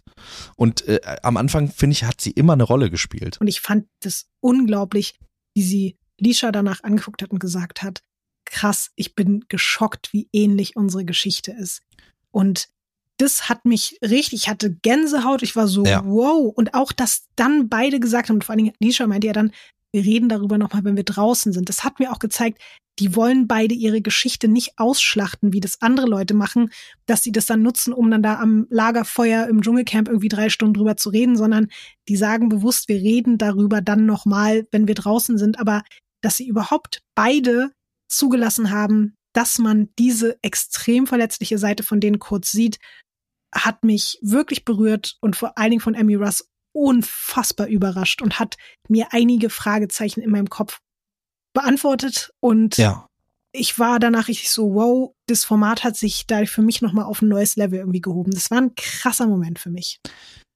Ich muss sagen, ich fand den Moment auch krass. Er war für mich, glaube ich, deswegen nicht so krass, weil ich, während Lisha diese Sachen gesagt hat, schon wusste, bevor Emmy gezeigt worden ist, wie sie weint, dass es etwas sein wird, was Emmy bewegt. Weil ich nämlich, als Emmy eingezogen ist und wir sie im Interview gesehen haben, mich auf die Suche gemacht habe nach alten Ausschnitten von Emmy Russ, weil sie, Hm. weil die in meinem Gedächtnis das eine andere, da auch schon eine andere Person war.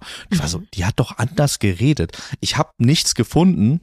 Ich habe irgendwie äh, bei TikTok gesucht. Ich habe äh, Emmy Russ äh, sprechen, äh, Emmy Russ Akzent, äh, verschiedene Sachen eingegeben, um rauszufinden, die hat mal anders geredet. Auch als die bei Beauty and the Nerd war, hat die anders gesprochen. Es kann sein, dass ich mir das komplett einbilde. Dazu bitte, wenn ihr dazu was wisst, meldet euch. Ich habe daraufhin ihren Wikipedia-Artikel gelesen. Hm. Und in ihrem Wikipedia-Artikel steht folgender Satz.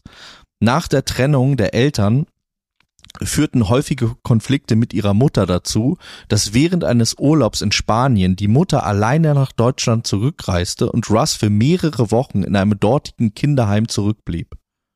Ach, krass. Steht da, wo sie das gesagt hat? Die Quelle ist, Amy Russ bricht bei Promi Big Brother in Tränen aus. Hm, Dann hat sie anscheinend doch schon mal darüber geredet. ja. krass. Das wusste ich aber auch nicht. Das hatte ich überhaupt nicht auf dem Zettel. Ich auch nicht, gar nicht. Ja. Aber dann ist alles obsolet, was ich gesagt habe, weil dann hat sie ja schon Die Maske ist schon mal Maske gefallen. lassen. Dann ist sie schon mal Und dann gefallen. hat sie das ja sogar vor der Kamera. Na gut, dann war das jetzt, dann waren meine ganzen Emotionen, meine Gänsehaut, alles für den Arsch, weil, ja. Naja, gut. du hattest sie ja. Für dich war das neu. Und ähm, Ja, aber äh, ich frage mich gerade, Max, ich habe die Promi Big Brother Staffel mit ihr ich habe das auch gesehen. auch geguckt. Ja, ja, habe ich ich hab's auch geschlafen oder wurde das, also, Ich verstehe das auch nicht, weil äh, normalerweise erinnere ich mich auch an sowas. ja, gut. Ähm, und wir haben ja auch wirklich so alles gesehen, aber natürlich dann, wenn man sich an alles, äh, kann man sich dann natürlich auch dann trotzdem nicht mehr. aber witzig, dass du das Hier sta- soll ich das nochmal vorlesen, was hier steht auf Ja. dem, äh, in dem Artikel? Mhm. Also, das TV-Sternchen Amy Russ polarisiert. Das, sie lässt eigentlich keine Gelegenheit aus, um in der aktuellen Promi Big Brother Staffel sich möglichst sexy zu präsentieren. Doch plötzlich bricht Emmy in der TV-Märchenlandschaft in Tränen aus. Eigentlich wollte Ike Hüfgold von Emmy nur wissen, ob sie sich auch vorstellen könnte, später einmal Kinder zu haben. Doch mit dieser Frage trifft er die 21-Jährige mitten ins Herz. Was kaum einer weiß, Emmy landete mit 17 in einem spanischen Kinderheim. Ihre Mutter hatte sie damals im Land alleine zurückgelassen. Somit kam Emmy in ein Heim, dort wohnte sie mit jugendlichen Kleinkriminellen unter einem Dach. Das erzählte sie bei Promi Big Brother. Die Ereignisse aus der Vergangenheit prägen Emmy bis heute. Max, ich schäme mich gerade so doll. Nein, wir- ich finde, wir Nein, müssen uns du warum? überhaupt nicht schämen. Nee, doch, Max, ich erinnere mich jetzt gerade wieder. Ich erinnere Du erinnerst mich dich daran. wieder. Ja, ich aber guck mal. Mich einmal. Ich hab's auch schon wieder. Was ist mit meinem Gedächtnis? Ja, Lotti, aber andererseits denke ich mir auch geil, es ist wie, als hätte man einen Film noch nicht gesehen und freut sich immer wieder über dann auch Plot-Twists und über irgendwelche Ja. Charaktere, die sich auf einmal ganz anders in einem anderen Licht präsentieren, weil für mich war dieser Moment eine Erleuchtung. Ich hatte das Gefühl, oh mein Gott, dieser Mensch, der immer so kalt war. Ich habe aber auch komplett vergessen, dass sie überhaupt bei Promi Big Brother war. Irgendwie habe ich weil ihr Auftritt bei Da hat sie ja Kampf Udo kennengelernt, Stars. hier den Udo Bön, Bön, Böntrup, mit dem sie bei Temptation war. Die Mhm. haben sich da ja kennengelernt. Ich hatte, ich glaube, ich hatte einfach nur noch ihren letzten Auftritt und ihren ersten hatte ich so. Die beiden Sachen waren bei mir so ganz präsent. Ja. Deswegen finde ich es jetzt aber einfach ein bisschen witzig, weil ich kenne diese Anekdote schon. Ich habe sie einfach verdrängt. Vielleicht habe ich aber auch nicht damit gerechnet, dass sie so schnell so ehrliche Gefühle zeigt bei Promi-Büßen. Das hätte ich nicht gedacht. Deswegen, Ja. ich bleibe dabei. Es war für mich trotzdem ein krasser Moment. Aber es sind doch keine riesigen, großen, überdimensionalen Masken gefallen, sondern es sind Masken gefallen. Und das waren wichtige Masken, aber die sind halt auch schon mal vorher gefallen, deswegen ist es nicht so spektakulär. Aber weißt du, Lotti, weißt du, was jetzt hier gerade passiert ist? Erinnerst du dich noch daran, als wir darüber geredet haben, dass, dass ähm, die, äh, die Familie Stehfest für Alex so ein lebender Internetkommentar war? Mhm. Und jetzt war ich gerade für dich so ein lebender Ja, Internetkommentar. danke dafür. Das, das tut mir total leid. Aber das ist auch wirklich ein Zufall gewesen. Ich hatte das selber auch vergessen. Aber Max, wir haben ja von Anfang an hier bei dieser, bei unserer schönen kleinen Radio Island Wohlfühl-Oase gesagt, dass du eigentlich, du bist das Gedächtnis und ich bin Ja. die, ich bin die Aktualität, die Newsfrau und du bist unser Gedächtnis. Das heißt, ich bin schuld. ich baue auf dich. Nee, du bist nicht so, schuld, okay. sondern es ist gut, dass du das jetzt, also dein Gedächtnis hat dich ja dahin geführt zu dieser Biografie von ihr. Das stimmt, ja. Ich habe wirklich, ich Ich habe ein beschissenes Langzeitgedächtnis und ich verdränge vor allen Dingen irgendwie auch oft negative Sachen, habe ich heute auch wieder gemerkt und so selbst. Ich habe auch anscheinend auch ein beschissenes Kurzzeitgedächtnis, ist egal, aber ich bin froh, dass du mich darauf hingewiesen hast, weil es wäre mir jetzt noch unangenehmer, wenn dann äh, die ganzen Kommentare bei Radio Island Podcast bei Instagram lauten würden, das hat sie doch alles schon bei Promi Big Brother erzählt, warum wisst ihr denn das nicht? Weil wenigstens einer von uns beiden hat es jetzt rausgefunden. So. Das äh, Interessante wird jetzt sein, ob die das trotzdem schreiben, also ob Menschen das in dem Moment schreiben, wo sie es hören, oder am Ende oder noch abwarten, quasi, ne? Dass der, dass der Plot-Twist hier im Plot-Twist Paradise noch kommt. oder Willst eben uns auch diesen nicht. Titel aufdrücken? ich weiß ja noch nicht so Du weißt genau. es noch nicht so genau. Ja. Ich bin auf jeden Fall, ich sag dir, wie es ist, trotzdem angefixt, was, was Promi-Büßen betrifft. Ich habe Bock auf mehr. Ich bin gespannt, was da noch kommt. Es hat mich mitgenommen, es hat was mit mir gemacht. Und somit kommen wir auch schon, glaube ich, zu unserer letzten Kategorie. Ich weiß nämlich nicht, du wirst heute mal mir was mitbringen, was ich dir hier bislang sonst öfter mal mitgebracht habe. Oder nicht nur für dich, sondern für alle anderen Menschen. Also du meintest, Max, du hast Folgendes dabei. Trash-TV-Tipp. Und zwar habe ich einen Tipp bekommen, den ich teilen möchte, den ich weitergeben möchte, den ich nicht für mich behalten möchte, weil dieser Tipp ist tatsächlich, glaube ich, für viele Menschen ähm, wird der was bedeuten. Der wird was machen mit euch. Ich hoffe das zumindest ganz, ganz doll. Und dieser Tipp kommt von unserer Hörerin Melissa. Und Melissa hat mir eine Nachricht geschrieben, über die ich mich so doll gefreut habe, wie selten über äh, Nachrichten, obwohl ich mich natürlich über alle Nachrichten freue.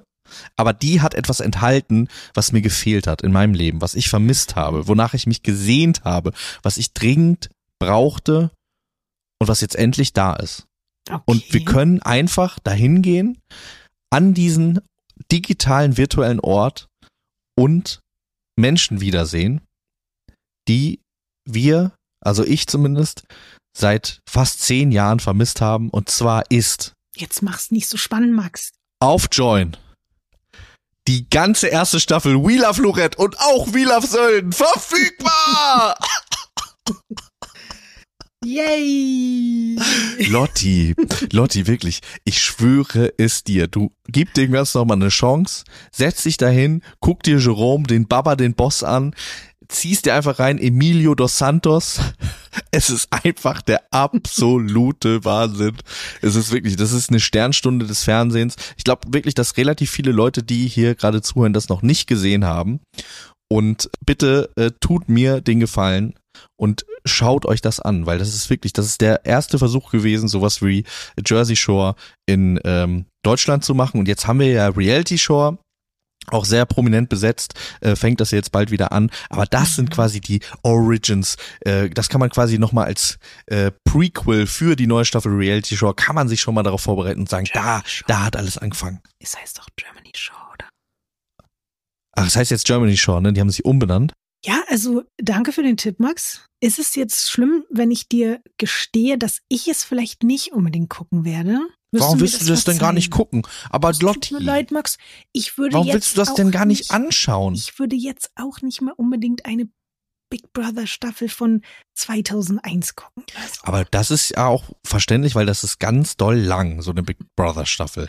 Aber Reality, äh, sag ich schon hier, We Love Lorette, das sind zehn Folgen mit herrlichem Content. Guck dir mal eine an. okay. Ein, können wir uns darauf einigen, dass du dir eine anguckst? Ja. Du kämpfst richtig mit dir gerade, ne? Ja. Ich, ja. ja, ja. ja. Ich werde es probieren, Max. Ich Du wirst es nicht machen. Na gut. Ich Na gut, aber vielleicht. Okay, du probierst es. Okay. Äh, übrigens muss ich dir nochmal sagen, an der Stelle, hier, wo wir bei alten Sachen sind, du hast etwas gemacht für mein Leben. Also ich kann jetzt nichts für dein Leben tun, weil du willst äh, das, was ich dir geben will, nicht haben. Ist okay. Aber du hast mir etwas gegeben. Und zwar folgt mir Bulut, der Charmeur, Oh. bei Instagram. Und hat mir nochmal privat geschrieben, Oh. und äh, heute habe ich auf eine Story, da sind wir wieder beim Fußball, Full Circle Moment, wo er bei Rot-Weiß Essen war, habe ich ein Feuer-Emoji äh, Oh. gepostet und er hat mir äh, Daumen hoch zurückgeschickt. Also Ihr es ist wunderschön. Jetzt richtig Freunde. Es ist richtig, richtig, Oh. Freunde. Ich, mich macht das so glücklich. Bullet der Charmeur. Das Echt ist ja ohne Witz. Völlig Max. unironisch bedeutet mir das richtig viel. auch, ich finde das so, ich finde das ganz süß, wirklich, dass das mit dieser Sprachnachricht, dass es damit angefangen hat und dass ihr jetzt, dass ihr euch jetzt gegenseitig Feuer und Daumen hoch Emojis schickt, das, das finde ich ist der schönste Abschluss dieser heutigen, teilweise etwas nachdenklicheren, kritischeren Sendung. Ich bin froh, dass wir mit, mit einer so schönen Geschichte enden und freue mich ganz doll auf die nächste Woche. Hoffentlich mit weniger, mit weniger Red Flags und wieder ein bisschen mehr Liebe. Ja. Und bis dahin würde ich sagen, dir viel Spaß jetzt beim We Love Lorette gucken. Machst du doch, oder? Das mache ich jetzt. Das mache ich Ja. genau jetzt. Wenn, dann würde ich das gucken. Sölden ist mir zu kalt wieder, da habe ich keinen Bock Sölden drauf. ist auch zu Hast kalt. Sölden war auch doof. Auch. Ja, Sölden war doof. Hast du gesagt, dass es scheiße war? So. Sölden ist nicht gut, aber Lorette. Lorette ist Okay. the place to be. Äh, macht das mal. Viel Spaß beim Reality-Fernsehen gucken und denkt immer dran, Sendezeit heilt alle Wunden. Bis dann. Tschüss, Max. Bis Tschüss. Das war Radio Island für heute. Hört auch nächste Woche wieder rein. Radio Island ist eine Produktion von 7 One Audio.